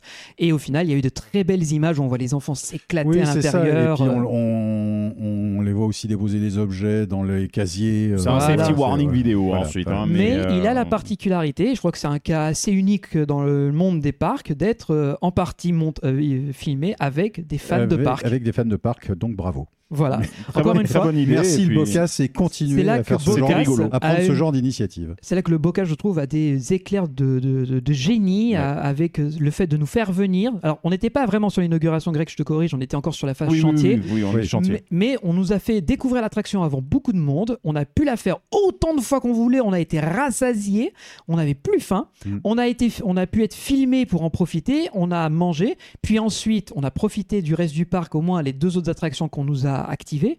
Donc le parc nous a choyés. Et encore une fois, la récompense, c'est qu'aujourd'hui, quand on vient faire Orochi, on a cette petite anecdote à raconter. Et le, le parc, euh, encore une fois, a montré son amour, je pense, Ouais, de la communauté Son respect pour la communauté, oui. Et, et là-dessus, je ne peux que leur dire, les gars, vous êtes incroyables Vous là-dessus. avez quoi. tout compris. Ouais. Ensuite, qu'on soit parfaitement d'accord, l'avis qu'on vous a donné sur la déco d'Orochi, etc., on le maintient et ce n'est pas, Ouais. c'est pas connecté au fait qu'on ait participé à ça parce qu'en vrai, il y aurait non, des non, problèmes. D'ailleurs, Non, non, parce que, euh, Attention, le problème qu'Orochi a, par exemple, Mm. c'est qu'il y a un delta entre la maquette d'Orochi que vous trouverez au Dino Burger Ouais, avec la, la gare qui était censée être dans un système de conteneurs Mm. qui rendait super bien. Et là, la version actuelle de la gare qui est en bois, qui n'est pas moche, mais du coup qui détonne un peu par rapport au côté industriel euh, qu'on Ouais, moi ça me choque pas, hein, vraiment. C'est pas Non, grave. C'est Bah, pas grave. Mais, Mais en même tout temps, cas, la gare, bon. elle- la gare n'est pas tape à l'œil dans la- au Non, milieu non. de la végétation Non, non, non, et non, des non. pylônes, donc on, on l'oublie qu'elle est là. Autre truc qu'il y a, c'est que la, la zone de passage, parce que comme vous le savez, donc le, le coaster recircule en gare en passant par-dessus. Mm. Ce passage-là est trop net. L'encoche est bien trop. Et pourrait dire le découpage du Voilà. passage Ah de oui, train ça, ouais. pourrait, Ça, valoir le coup soit d'avoir un, un côté euh, détruit, euh, etc. à la cartoon, ou alors, si on veut garder un côté plus sérieux, qui est la marque de fabrique sur cette machine-là, bah, en fait, qui est des portes. Simplement qui soient des portes, c'est des grosses portes de- de- d'industriels qui soient Qui ouvertes, ouvertes. voilà, et qui donnent de part et Oui, d'autre. comme- portes- coulissantes de hangar. voilà, Mm. comme si t'es. Bah oui, euh, puisque c'est censé être une sorte de terrain de décollage ou un truc comme ça, ça peut être Mm. avec une grue au-dessus pour acheminer quelque chose, enfin un faux truc, et donc qui donnerait un volume supplémentaire et qui justifierait le passage. Mais bon, c'est vraiment pour trouver des, des défauts. Oui, c'est Là, histoire de c'est- chipoter un peu. On est Encore vraiment sur du fois, chipotage. en ouais. gardant le principe que euh, on est au parc du Bocas, qu'ils ont inauguré ce truc-là, qu'ils ont fait le salade tomate oignon de la théma, de l'attraction en elle-même, de la position de réaction qui est superbe parce que quand tu tapes le livre, t'as euh, juste à go, tu vois. non, mais ce qui est- en plus, ce qui est, ce C'est qui est très, très malin, c'est que c'est pour ça que la zone est si aussi charmante, c'est que on est très très en dessous de, du parc historique. Et Donc quand, quand on entre, euh, eh ben faut descendre dans, dans, euh, au niveau de Rochi. C'est ça qui est bien. Et quand on arrive au portail de Rochi, eh ben faut descendre à nouveau parce qu'ils ont eu aussi la bonne idée de mettre plein d'endroits où on peut observer l'attraction. Oui, il y a plein de spot corner. Voilà. Mais le truc, c'est qu'effectivement, Orochi bah, souffre, enfin souffrait du principe de base qui était que, bah oui, le parc du Bocas a une limite de hauteur. Ouais. Et donc, du coup, bah, ils ont appliqué la technique Fantasyland de bah, trouve le point le plus bas de ton parc et, pour la, placer et le truc. la- et la technique Alton Towers également. Exactement. Qui n'a pas le droit d'édifier des attractions qui dépassent la cime des arbres. D'où, le fantastique Nemesis. D'où le fantastique Nemesis. Et euh, d'où le fait, par exemple, que notre ami Orochi euh, fait 19 mètres de haut, mais le drop fait un peu plus de 21 mètres. Voilà. Mm. Donc, euh, non, en soi, euh, moi, Orochi, oui, c'est, je suis très content de l'avoir refaite cette machine. J'ai Je rien à dire. euh, C'est Non, un, non, mais c'est. C'est c'est un must. Vous- carton plein, trois Voilà. Il y a tout. étoiles. Il y a tout, tout, tout. Je suis. ouais. Encore une fois, Ah. attention, on n'est pas sur l'intensité d'un monster qui s'appelait Orochi. Et oui, N'est-ce quand pas il était installé à Osaka Espoland. Voilà. Parce que moi, c'est c'est là que je l'avais découvert. Bah oui, mais on n'est pas sur l'intensité d'un The Monster, on est d'accord. Ouais, mais je- Là, ça reste du Family, c'est le F de SFC, mais putain, pour du Family, ça envoie. Ça envoie du pâté. Ouais. C'est très bien. Mais tu vois, en, même si c'est- je, je pense que beaucoup de gens ne vont pas être friands d'intensité, et ils vont se dire c'est beau, c'est soigné, c'est cherché, c'est travaillé. Tout ça va aussi beaucoup jouer dans l'expérience et le ressenti qu'ils vont vivre dans l'attraction et l'expérience générale. Exact. Et là-dessus, on peut pas, on, on peut pas dire autre chose. Alors oui, bien sûr, s'il y a des fans très hardcore qui cherchent des sensations extrêmes, là-dessus, Ouais, ils vont, oui, ils vont sortir en faisant la gueule, c'est clair. Bah Bah oui, oui. Mais- mais ça le reste, Bocas- ça reste Non, bien. je- Le Bocas n'a jamais je pense, eu- Alors, moi, je- j'aimais juste un truc. Je pense effectivement qu'il est bien adapté à une clientèle type de parc régional. Maintenant, la question que je me pose, c'est est-ce qu'il n'est pas un peu trop effrayant Moi, visuellement. ce que je me dis, c'est Ouais, que c'est c'est la- j'entendais des ré- une Oui. réflexion peut-être un peu candide que je me suis faite dans l'après-midi, vu qu'il n'y avait plus personne Hmm. sur le coaster, alors que toutes les attractions étaient pleines à craquer. hein. Bah, c'est vrai qu'on peut se dire que nous, avec la journée qu'on a vécue, c'est extrêmement et presque uniquement majoritairement des jeunes, des adolescents qui faisaient cette attraction. Oui. On n'avait pas beaucoup de, de- de jeunes enfants ou de parents, en fait. c'est Mais- normal. C'est un coaster, c'est quand même le coaster le plus impressionnant du parc du Bocas. Voilà, je Qui en pense plus a un concept, oui, le, le, le- l'inverted en plus, c'est Mhm. toujours quelque chose qui est euh, un facteur Oui, de sensation. Intellectuellement, ça fait Voilà. peur, oui, c'est Et ça. sans compter un autre détail que moi j'apprécie énormément là-dessus et que les gens ne peuvent pas savoir tant qu'ils sont pas montés à bord du train. Revenons sur les SLC une seconde et sur les deux on est évolutions. reparti. Oui, mais non. Je, dé- je pose mon micro, Ouais. je reviens dans deux non, minutes. non, non, non, t'inquiète pas, ça va être très très rapide. Les harnais des SLC première génération. Le putain de baudrier de cheval. Mhm. Une horreur. Et sans compter que t'as de quoi te tenir. Qui te défonçait les Ah, clavicules. te- Une horreur, une vraie merde ce truc-là. Ensuite, il y a eu, euh, bon, le, comme d'habitude, l'emplâtre sur la jambe de bois déjà pété, euh, qui était la veste, euh, le veste souple. veste, Ouais. comme qu'il y a à Condor, si je dis pas de conneries, à Walibi Holland. Ah, ils, ils ont ça parce qu'avant, comme c'est le prototype, à l'origine, il y avait que il les a. le. Oui, il les a, il les a. Et là, ce que moi j'apprécie énormément, c'est qu'on a une hip bar. C'est-à-dire Oui. qu'on n'a pas, il n'y a aucun système qui va maintenir votre torse et vous n'avez aucun point de maintien, il n'y a aucune poignée. Ouais, vous allez vous retrouver avec un, un système de sécurité comme sur des Mac euh, genre Blue Fire ou, ou, euh, ou Alpina Blitz euh, ou certains Intamin, puisque Taron, le système est comme ça aussi. hein. Exact. Et moi, je trouve ça génial sur un, justement, sur un suspended comme ça, enfin, sur un, un inverted comme ça, parce qu'effectivement, ça te donne ce sentiment de Une liberté. liberté de mouvement. Et absolument. ça évite des baffes, parce que la baffe, elle arrive quand? Bah, Quand tu as une énorme variation du, voilà, du, Mm. du coaster qui fait que ta tête va aller embrasser le harnais qui se trouvait immédiatement à ta gauche ou à ta droite, Voilà. entre autres. Donc, du coup, c'est aussi ce qui fait que moi, ces, ces designs-là, les, les je les aime fauteuils sont énormément. très confortables en plus. Ah oui. ah bah oui. Ah, D'ailleurs, je suis monté avec Maxence. l'inclin- C'est un- l'inclin- c'est un l'inclin- canapé, ce truc. L'inclinaison est parfaite. Voilà, c'est ce que j'allais dire. C'est un siège baquet, hein, mais je trouve que l'inclinaison est parfaite. C'est-à-dire que c'est pas inconfortable. C'est-à-dire que ça, ça ne te coupe pas la circulation du sang dans les jambes. Euh, je- Bravo, Vekoma, Bah, bravo. c'est Oui, c'est- c'est ça, c'est la dernière génération Vekoma. Ils se sont complètement réinventés. J'allais le dire, puisqu'avec Maxence, quand on a fait le deuxième tour l'Astro, on s'est assis dedans. On a eu un peu de temps avant la- le démarrage. On se regardait en disant. Ils peuvent pas le vendre pour euh, des sièges de bureau. Ah, Ouais, malin. totalement.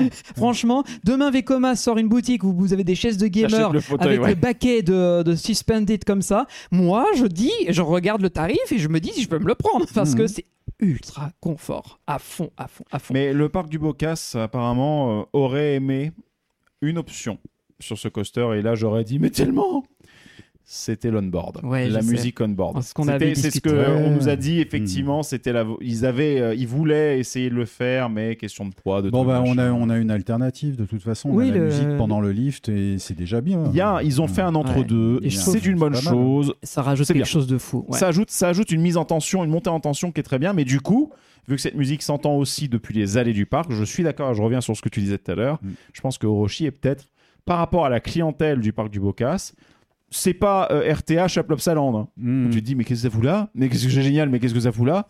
J'allais j'allais dire Mais- à peu près la même chose que toi, Greg, euh, quand j'ai été interrompu tout à l'heure, c'est que euh, le parc est très familial et surtout très local. On est très famille. Ah, mais, mais, Et, euh, euh, le nombre incroyable de, de familles avec des poussettes avec des tout petits. Voilà. Et là-dessus, je, je- je vois, il y a deux options pour moi. Soit c'était un pari pour essayer de draguer une- un nouveau type de clientèle Hmm. qui cherche justement du sensation. Et à ce moment-là, il faut voir si les résultats de fréquentation ont permis d'amener un nouveau type de public. Soit bah, c'est plus en demi-teinte dans la mesure où, effectivement, comme nous on l'a vu, il y avait beaucoup de jeunes dans la file d'attente, voire que ça. Et les familles boudent ce type d'attraction pour aller faire soit le Jurassic Twister en face ou le, euh, le, le, le Splashosaur Splashosaur, euh, un oui. peu plus loin. Et je me dis que ouais, c'est un petit peu dommage parce que personnellement, je pense que s'il y avait une deuxième attraction de ce niveau d'intensité, je pense que là, il draguerait non plus la région, mais clairement au-delà Moi, dans je te les fous- environs. Moi, je te fous ma main à couper virtuellement. J'y tiens ma main, hein, mais je te fous ma main à couper qu'il va y avoir un Family Boomerang Vekoma qui va traîner dans le coin. Bah, écoute, je pense que l'expérience le- Vekoma. Ouais, je- moi, je- je- je- j'aurais bien parié là-dessus aussi dans le futur. ouais. Ah, sérieusement, je pense que l'expérience du Bocas, pas, ils sortent de socket, ils sortent de ce genre de, de petits constructeurs Mmh, aussi. mmh. Ils sortent de socket. Ils arrivent sur du Vekoma qui non seulement est une machine qui est euh, d'une technicité et Mhm. d'une perfection après deux ans de service encore aujourd'hui qui est nickel. euh, qui fait écho parce que pas mal de monde d'autre part qui est venu le visiter ce, Bah ce- oui. cette machine-là. Je pense qu'ils vont rester mariés avec Coma pour au moins un prochain coaster. Avec Ah, Coma, maintenant, c'est drôle euh. Voilà, mais, bon, mais en vrai, oui, mais Bah ça oui, se bah, comprendrait. quand on voit la qualité, les derniers bangers que le- la marque a sortis, je sais pas si t'es fly parce que ah mon dieu, Bon Dieu, oui. mais euh, voilà, le- la marque est devenue un, un incontournable. Ça, Ils putain, inventent. hein. C'est un nom de dieu de sacré, de, sa- Et de ça, c'est marrant parce que- industrielle, hein. on se foutait de moi euh, il y a pas mal d'années quand je disais faites gaffe les gars Vekoma ils sont en train de se sortir les doigts Oui. tu vois ils, ils- ils sortaient ils venaient de sortir le, le- le Flying Dutchman donc euh, c'est pas une réussite on est d'accord mais c'était tellement audacieux et surprenant Ouais, tout à déjà fait. et puis juste après euh, ils, ils nous sortent euh, quand même Expédition Everest Ouais. Mhm. et la Montagna Russa, qui est à Tibidabo, à Barcelone, c'est la nouvelle génération de Mark 900. Ok, d'accord. Et Mm. tu dis, ah putain, ils ont compris comment on tord les rails maintenant. Oui, oui. Mais même, en soi, je vais dire un truc. Bon, et là, j'ai dit, attention, parce qu'ils sortaient à ce moment-là, ils ont sorti le Stingray, ils ont sorti plein de trucs vraiment audacieux, ambitieux. Tu te dis, mais c'est les seuls à ne pas se reposer sur leur laurier. Les deux Suisses, que j'admire énormément, hein, B&M, donc, L'inertie. il y a L'inertie aucune chez BM, innovation. Tu vois, Non, l'innovation chez je sais BM, pas ce que c'est le véhicule. le, le surf machin là, qui est le nouveau système. C'est- Mais c'est un stand-up quand même. Ouais, mais Un stand-up à piston. apparemment, très, apparemment très apprécié sur ce, sur ce côté pour apprécier les airtime, justement. Très bien. Euh, mais sinon, il n'y a pas grand-chose de nouveau qui sort de chez Walter Non. et Claude. hein, euh. Non, mais il laisse, il laisse déjà les mêmes rails partout. euh, donc, mais le, mais le box encore une design, fois, mais là, encore mais- une fois, le, rail, peut- il marche. Oui. Et Coma, le rail, il marchait pas. Ils ont tout refait. Voilà, c'est ça comme je- Mac. C'est exactement euh, ce que j'allais dire. un Juste une dernière chose. C'est que Vekoma était en train de tout perdre parce que justement leur réputation de mauvais constructeur avec une fiabilité aux fraises Mm. et une- un vieillissement catastrophique rendait l'impossibilité à n'importe quel parc d'aller l'acheter parce qu'ils savaient que très vite soit ça allait devenir insupportable soit immaintenable. Ouais. Donc ils avaient pas le choix, il fallait qu'ils réinventent complètement Voire leur mode dangereux. voire dangereux. Voire dangereux. Et je pense aussi que la fusion la avec SNS, puisque hein. maintenant ils font partie du groupe Oui, ensemble, partie du groupe ça a permis, Sensei, oui. ça a permis d'injecter beaucoup d'argent frais et leur a permis de dire alors on a de l'argent, on peut se permettre de réinventer, je vais pas dire la roue, mais, Mais presque. je dirais, je dirais que le, le- la progression d'ingénierie datait d'avant. Moi, je dis, les gars, euh, je pense, je me trompe peut-être, mais j'ai l'impression que Vekoma est passé par la case, comme Mac est passé par la case Pégase Mm. pour, euh, Péga- euh, pour mettre au point, c'est Pegasus, pardon, quoi. pour Mhm. mettre au point les euh, nouveaux modèles de train qui, de, puis après, avec les nouveaux types de rails, allaient donner la base du méga coaster. Moi, je dis le roller skater Vekoma, les gars, parce que déjà, on n'était pas sur le, le Mark 1200. Non. On était, c'est un Mark 700, Mark 900, c'est quoi le Mark 700, le roller Mark, skater. Mark, Mark 700, mais on est sur quelque chose qui est déjà vachement plus fluide, même encore aujourd'hui. Faites Mhm. le euh, triple K là, euh, très mauvais nom d'ailleurs pour un À ride de Plopsaland, Plopsaland, hein. ouais. Mais euh, faites ce coaster là pour le coup à Plopsaland, il n'y a pas de baffe à bord. Non, non, bah Donc, faites l'aérotrain au Parc Saint-Paul, hein, puisque ça, c'est un custom. C'est Bah pas, oui, le, c'est faites- pas le même circuit. euh, Faites un coaster que j'aime énormément aussi, c'est Vogelrock à Efteling. Vogelrock, absolument. Une ouais. fluidité qui est vraiment très bien et le truc qui date année 2000 je crois 1998, voilà hein. oui la, la- la mode des Space Mountain like etc avec l'audio embarqué mais ça pour moi c'est là que tu as le ok d'accord on va prendre le modèle de base où il y aura pas beaucoup de force et on va essayer de faire un truc qui va tenir et de là on sent l'évolution du truc les rails actuellement sont bien sûr des évolutions de, ce, de cette base-là. Mais euh, non, Vekoma, effectivement, ont réussi le truc. Et aujourd'hui, leur, euh, leur slogan, euh, dès que le patron de Vekoma sort de, de Vlodrop, il va aller balancer le Guaranteed Smooth Ride. Ben, Les Mm. gars, ben, bien sûr que oui, vous l'avez fait. Ça y est. Vous l'avez fait. Bon, aujourd'hui, un Vekoma, tu me montres un Vekoma nouvelle génération, j'ai envie de poser mon cul dedans parce Je que je sais que ça va être génial. Ah, J'ai envie aussi à chaque les, fois. les anciens Ouais. aussi parce que je suis mazo, mais ça c'est autre chose. Mais euh, Alors, bon. excuse-moi, mais il y a des anciens qui vieillissent encore bien, tu vois. oui, Hein, euh, Ça arrive. euh, voilà, euh, l'ancien Miraloping, qui est maintenant l'Euroloop à Fabricus, je trouve qu'il vieillit bien. Moi. Pas testé, Voilà. mais je te crois. À l'occasion, peut-être qu'il faudra qu'on le teste. t'as- ouais. de la sensation, mais c'est pas violent comme pourrait Ouais. être tu, tu prends euh, pas des baffes de ouf. Quoi. Goudurix ou, euh, ou El Condor, tu vois. Ouais, je vois. Oula, oui. Bon, on a pas mal digressé autour de la stratégie Vekoma. Il faut vraiment qu'un jour on dédie un épisode à cette entreprise et aux constructeurs. Parce que les gars, vous imaginez même pas à quel point on aurait des choses à dire autour de ça. Donc, euh, à l'issue de cette visite de Orochi, enfin de notre double ride d'Orochi et de toi, les 24 autres, euh, rides Mm. que tu as pu faire, on est allé faire un petit tour. Euh, on va pas trop en parler parce qu'effectivement, il y a Eh encore des oui. choses qui arrivent, donc on va pas trop vous Et spoiler on, on ni a vous promis qu'on n'en parlerait pas trop. Trop. Voilà. Il y a euh, maintenant, si vous allez à la place de l'entrée, là où il y a la statue, vous allez à droite, c'est la zone jurassique. Si vous allez à gauche, maintenant, il y a une petite nouveauté qui est venue s'ajouter cette vous- année. Parce que vous ne voyez pas sur le plan du parc, Oui, mais c'est juste à gauche pourtant, vierge. C'est bien la carte 2023 du parc, mais pour l'instant, il normal. ne communique pas dessus. C'est ça. Exact, oui. Donc, ça, ça c'est ju- c'est juste et dur à dire que le parc ne se repose pas sur ses lauriers avec Orochi Non, est déjà tout. en train de euh, préparer les années à venir avec une toute nouvelle zone thématique. Euh, et cette année, donc, exceptionnellement, puisque c'est prévu pour l'année prochaine, mais cette année, c'est une sorte de soft opening sur euh, la saison, ils ont une nouvelle attraction euh, qu'on peut vous dire, parce qu'en soi, ce n'est pas Ah bah, un secret. vous allez la voir, parc- hein, vous allez la voir. parc, Vous allez la voir c'est tout de suite à gauche en entrant. C'est Donc, un- Ah, sur le parking, vous allez le voir. hein. C'est un sidecar, donc vous avez vu que ces dernières années c'est devenu le, le flat à la mode, que Ah bah beaucoup ça, de oui, parcs oui, ont bah, acheté. Fred Pertuis a installé les drésines. Voilà. Euh, il y a- A- Walibi Belgium. Voilà. Silverton qui vient d'ouvrir il n'y a pas très longtemps. Euh, je crois qu'il y a d'autres parcs aussi qui ont plus ou moins en projet d'en acheter, et donc ça va continuer à fleurir. Donc euh, Sidecar is the new disco coaster, clairement. Bah, t'as, le sidecar et le nébuleuse. Hein, Voilà. C'est les deux, euh, les deux must-have aujourd'hui. euh, Enfin, les deux trucs qui se vendent super bien. C'est ça. Ça a l'avantage d'être compact, ça prend Mhm. pas trop de place, c'est super fun à beau. faire, c'est esthétiquement très joli Très et kinétique. kinétique. Voilà. Nous sommes d'accord. Nous sommes d'accord.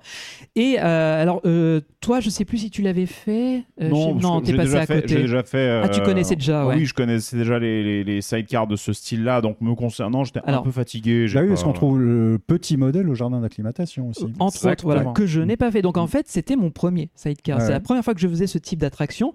Et euh, j'ai été agréablement surpris des sensations que Ouais, ça c'est procure. marrant, on est quelque part entre le manège d'avion et la sauterelle. Oui, exactement. Alors, ce qu'il y a de bien, c'est que c'est extrêmement interactif, Mhm. puisque alors tu, alors le modèle qu'ils ont au parc du Bocas est vraiment le, le standard, c'est-à-dire qu'il y a la moto et le sidecar à côté avec deux types de places différentes. Et les deux ont des interactions différentes. C'est-à-dire que quand tu es dans le sidecar, tu as un petit bouton devant toi qui te permet de déclencher un type de klaxon. Mhm. Et quand tu es dans la moto, c'est un autre type de klaxon. Et toi, tu as en plus la, la euh, le guidon. de, Ouais. Le guidon qui te permet de, de gaz. monter oui. et descendre. voilà, oui. d'in- euh, d'incliner plus ou moins fortement le, la- le sidecar pendant que lui fait des tours sur son euh, plot central. Alors, l'attraction est très choupie, il y a des petites sensations parce que si tu arrives à faire des balancements rapides, tu as des petits airtime, donc c'est pas dégueu du tout. Ouais, c'est pas mal. Et euh, le tour, alors celui que j'ai fait au Bocas est relativement long, donc t'en avais pour ton, ton argent, j'avais l'impression. Simplement, donc là-dessus, je vais tout de suite mettre le, le petit, attention les copains, Petit bémol. le petit bémol, cette zone est absolument pas terminée. Ils ont réussi à l'ouvrir cette année parce que les pièces sont arrivées, ils ont pu faire les tests dans les temps et cadeau bonus pour vous qui visitez le parc, donc profitez-en.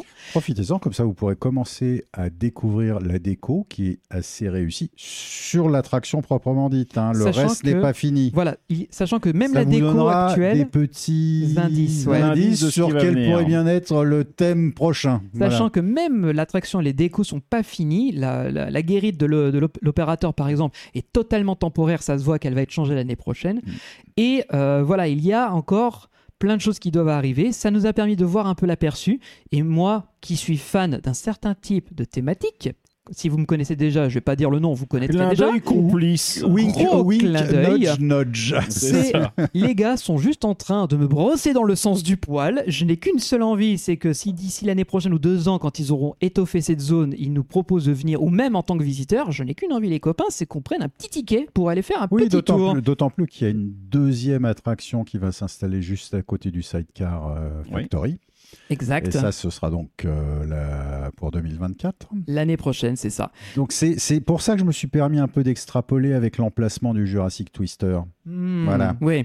Bah, peut-être Hein que ce sont que des choses si qui arrivent. j'étais concepteur de parc de loisirs, Ah, oh, Je vois pas pourquoi tu dirais ça. truc complètement inenvisageable. Moi, je, je mettrais mon nez dans cette affaire. Exact. Je comprends. Donc, Bref. les, les amis, déjà, on vous dit allez une bonne fois pour toutes au parc du Bocas parce qu'il vaut carrément Et le coup. soutenez vos parcs régionaux euh, juste- manière générale. Euh, il Et- vaut carrément le coup. Le coût, c'est 25 euros. Voilà, 25 euros j'allais en parler.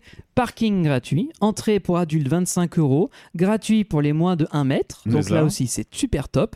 Avec des emplacements euh, pour le pique-nique à l'extérieur, certes, mais comme le parc n'est pas très grand, vous pouvez largement vous, euh, vous rentrer et ressortir. Avec deux trois stands de restauration, dont le Dino Burger qui est le qui est Donc, le restaurant 15 principal. euros, mais repas complet avec Voilà. euh, burger, Et correct, frites, franchement vraiment correct. dessert, voilà. Euh, Il y a aussi un stand saucisses frites, des trucs comme ça au niveau euh, un peu après l'ancienne entrée. L'ancienne entrée, et- puisqu'il y a un grand préau, on peut, on peut manger Voilà. à l'abri à cet Donc endroit. c'est à cet endroit-là qu'on peut avoir aussi d'autres types de, de- de produits. Il y a une Euh, confiserie à l'entrée aussi oui. pour tout ce qui est bonbons, glaces, crêpes, Exact. gaufres. Donc là-dessus, c'est super bon. Et on peut acheter du miel. Ah bah évidemment. Ah oui, Évidemment, et évidemment. quick tip aussi, quick tip aussi, un truc tout con, c'est qu'il n'y a pas de fontaine. J'ai pas vu de fontaine au, au sein du parc du Bocas. Mm. Par contre, allez à la confiserie ou bien demandez simplement qu'on mette de l'eau fraîche et ils vous le serviront avec plaisir. Voilà. Ou soit vous achetez gourdes. la gourde euh, sur la boutique de Puissance Park, ou vous achetez la petite gourde Orochi qui est assez jolie aussi. C'est vrai Euh, aussi. Il y a un chouette merchandising sur Orochi. Oui. Et euh, sur le parc, le parc en ce moment a une gamme de merchandising très simple et avec juste écrit Bocas University à la façon des sweaters euh, Américain, des ouais. Américains. Des campus. et ouais. euh, avec écrit since 1967 donc c'est euh, et c'est très sobre et c'est et le merchandising est pas trop cher Boutique qui, pour les parconautes parmi vous, vous risquera de vous faire juste tiquer sur un point, c'est que vous serez accueilli quand vous entrez dans la boutique par un superbe poster d'Ed, Eda et de tous les autres personnages de l'univers parconautique Europa oui. Park, puisque c'est avant... au-dessus de la caisse ouais. Voilà, puisque avant euh, que le 4D n'accueille là le, le, le Jolly Roger 4D. etc. euh, ça fait tellement penser à Jolly Rancher. Je- euh, Val serait déjà en train de dire non, c'est le meilleur boomerang du monde. Oui, oui, c'est bon, Val, on a compris. Mais euh, du coup, euh, non, en fait, parce qu'en fait, le 4D avant accueillait une partie, enfin, le film qui était projeté à Europa Park, en fait, et donc du coup, bah, c'était le, Le partenariat, voilà. c'était le partenariat, c'était le- l'élément de déco Ouais. qui, qui- donc ils l'ont gardé en clin d'œil. Ouais, peut-être Voilà. même- C'est normal que ce soit là. C'est pas. Ça ne m'étonnerait pas qu'ils aient vendu un petit peu de merchandise Europa Park, fut à un moment donné, vu que le poster est quand même là. Il y a bah, peut-être un lien de Les causalité. peluches Ed et Eda, oui, Voilà. ça, ça me surprendrait Mais pas. euh, ouais, à part ça, donc euh, le personnel est au petit soin pour vous d'une manière générale. Ils sont tous très gentils, aimables euh, et très à l'écoute de vos besoins quand il y a be- quand il y a des accessibilités, des questions ou quand il y avait des harnais qu'il fallait réouvrir ou quoi, des lap bars. Donc très gentil de ce côté-là. Euh, et encore une fois, voilà, le parc est accessible pour toutes les bourses. Ça reste une, une destination pour une journée qui est pas chère et pour lequel bah, vous allez passer de très bons moments. Il y en a pour les Alors, petits comme pour les grands. Juste encore un truc, fois, moi je hein. ferais. Alors oui, le personnel est vraiment charmant. Euh, moi, j'aimerais bien qu'il y ait un petit focus de formation fait sur l'optimisation des capacités d'attraction. Oui. Alors C'est-à-dire oui. que, que, bah, que j'ai vu des. Alors qu'il y avait du monde le matin, j'ai vu des trains de Rochi partir avec un, un bon tiers des sièges vides. Oui. Parce qu'il y avait des groupes Alors, de trois, parce que voilà. Même nous, hein, Ouais, même ouais, nous. ouais. Alors ça, c'est autre chose, c'est plus l'efficacité opérationnelle. moi, ouais. je, je- je- voilà, je, suis monté sur le dino, euh, pardon, sur le Splashosaur. Splashosaur, ouais. J'étais tout seul sur mon bateau, alors qu'il y aurait très bien pu y avoir deux autres personnes avec moi. Là-dessus, on a eu une explication, c'est que depuis le Covid, les familles n'aiment pas être séparées ou quand Mm. il y a des places vides, ils vont plutôt laisser à ce moment-là des places vides. Tant pis, et ça va partir quand même. Euh, on avait quand même évoqué la possibilité de mettre une single rider sur certaines attractions quand ça pourrait s'avérer utile. Mhm. A priori, ils sont pas très. Ils pensent que le public ne serait pas réceptif à ce genre d'offre. En revanche, là-dessus, je te rejoins complètement, et ça, ça ne change rien à la mobilité générale des employés. C'est le côté euh, efficacité opérationnelle pour lequel j'aimerais bien effectivement qu'ils aillent plus vite sur certaines opérations, quitte à trottiner un petit peu sur le quai, euh, peut-être pour aller plus vite sur la dispatch ou pour ou vérifier plus rapidement les harnais, ou même anticiper, parce que parfois dans les files d'attente, quand tu le cycle est que t'en cours et que t'as pas besoin d'observer le véhicule, tu as le droit d'aller dans la file et dire mesdames et messieurs pour anticiper vous enlevez vos sacs vous videz vos poches vous enlevez vos lunettes les casquettes et vous les posez dans les casiers euh, prévus à cet effet et comme ça l'embarquement ça va encore plus vite c'est plein de petites astuces mais là c'est parce que j'ai bien bossé à Disney 6 ans Oui, oui, c'est ça. là-dessus Disney est imp- un- imbattable en termes d'efficacité, on court en permanence. C'est vrai que beaucoup de petits parcs euh, locaux ou régionaux pourraient s'inspirer pour le coup, je pense, de Disney. Non, mais tu vois, quand il repère un ou deux sièges vides, il pourrait très bien. L'opérateur bah, euh, est, près de la porte d'entrée, puisque c'est aussi lui qui fait rentrer les visiteurs dans- Oui. dans- sur le quai de la gare. Il dit une personne, deux personnes, parce qu'il demande aussi. euh, donc ça permettrait. On avait eu ça, je D'améliorer crois, la une ou deux capacité. fois. Ouais. Et c'est une simple réaction en chaîne. Tu as l'impression, je veux dire, euh, on, on voit d'un seul coup une démonstration de- d'efficacité. On a l'impression de moins attendre parce que effectivement, les trains partent à plein. T'es plus content, t'es plus détendu, tu dépenses plus d'argent. Voilà. Exactement. Je lâche le micro virtuellement. Non, le cercle vertueux d'une expérience réussie dans un parc de loisirs. Mm, mm, mm. Exactement. Je n'ai rien d'autre à dire. Ouais. Voilà, bah écoutez, je pense que c'est sur ces mots qu'on va conclure cet épisode en tout cas, parce que bah on a fait deux heures sur le parc du Bocas, sur cette euh, redite comme quoi il y avait des choses à en dire. Mais il y a toujours des tas de choses à dire quand les parcs font des efforts et nous proposent euh, d'aller les visiter. C'est euh, Bravo à eux. Et- Bravo à et, vous, les encore gars, une fois, on sent qu'ils sont attachés aux produits. mm. Je le dis souvent pour les parcs qui sont tenus souvent par des familles Ouais. ou des propriétaires depuis des générations. Tu sens, il y a quelque chose qui à chaque fois, je le dis de plus en plus, j'ai l'impression, un attachement profond, viscéral à leur bébé, c'est leur parc à eux. Ils aiment les faire les choses bien et ils veulent aller au-delà de l'attente. Happy Land est un très bon exemple.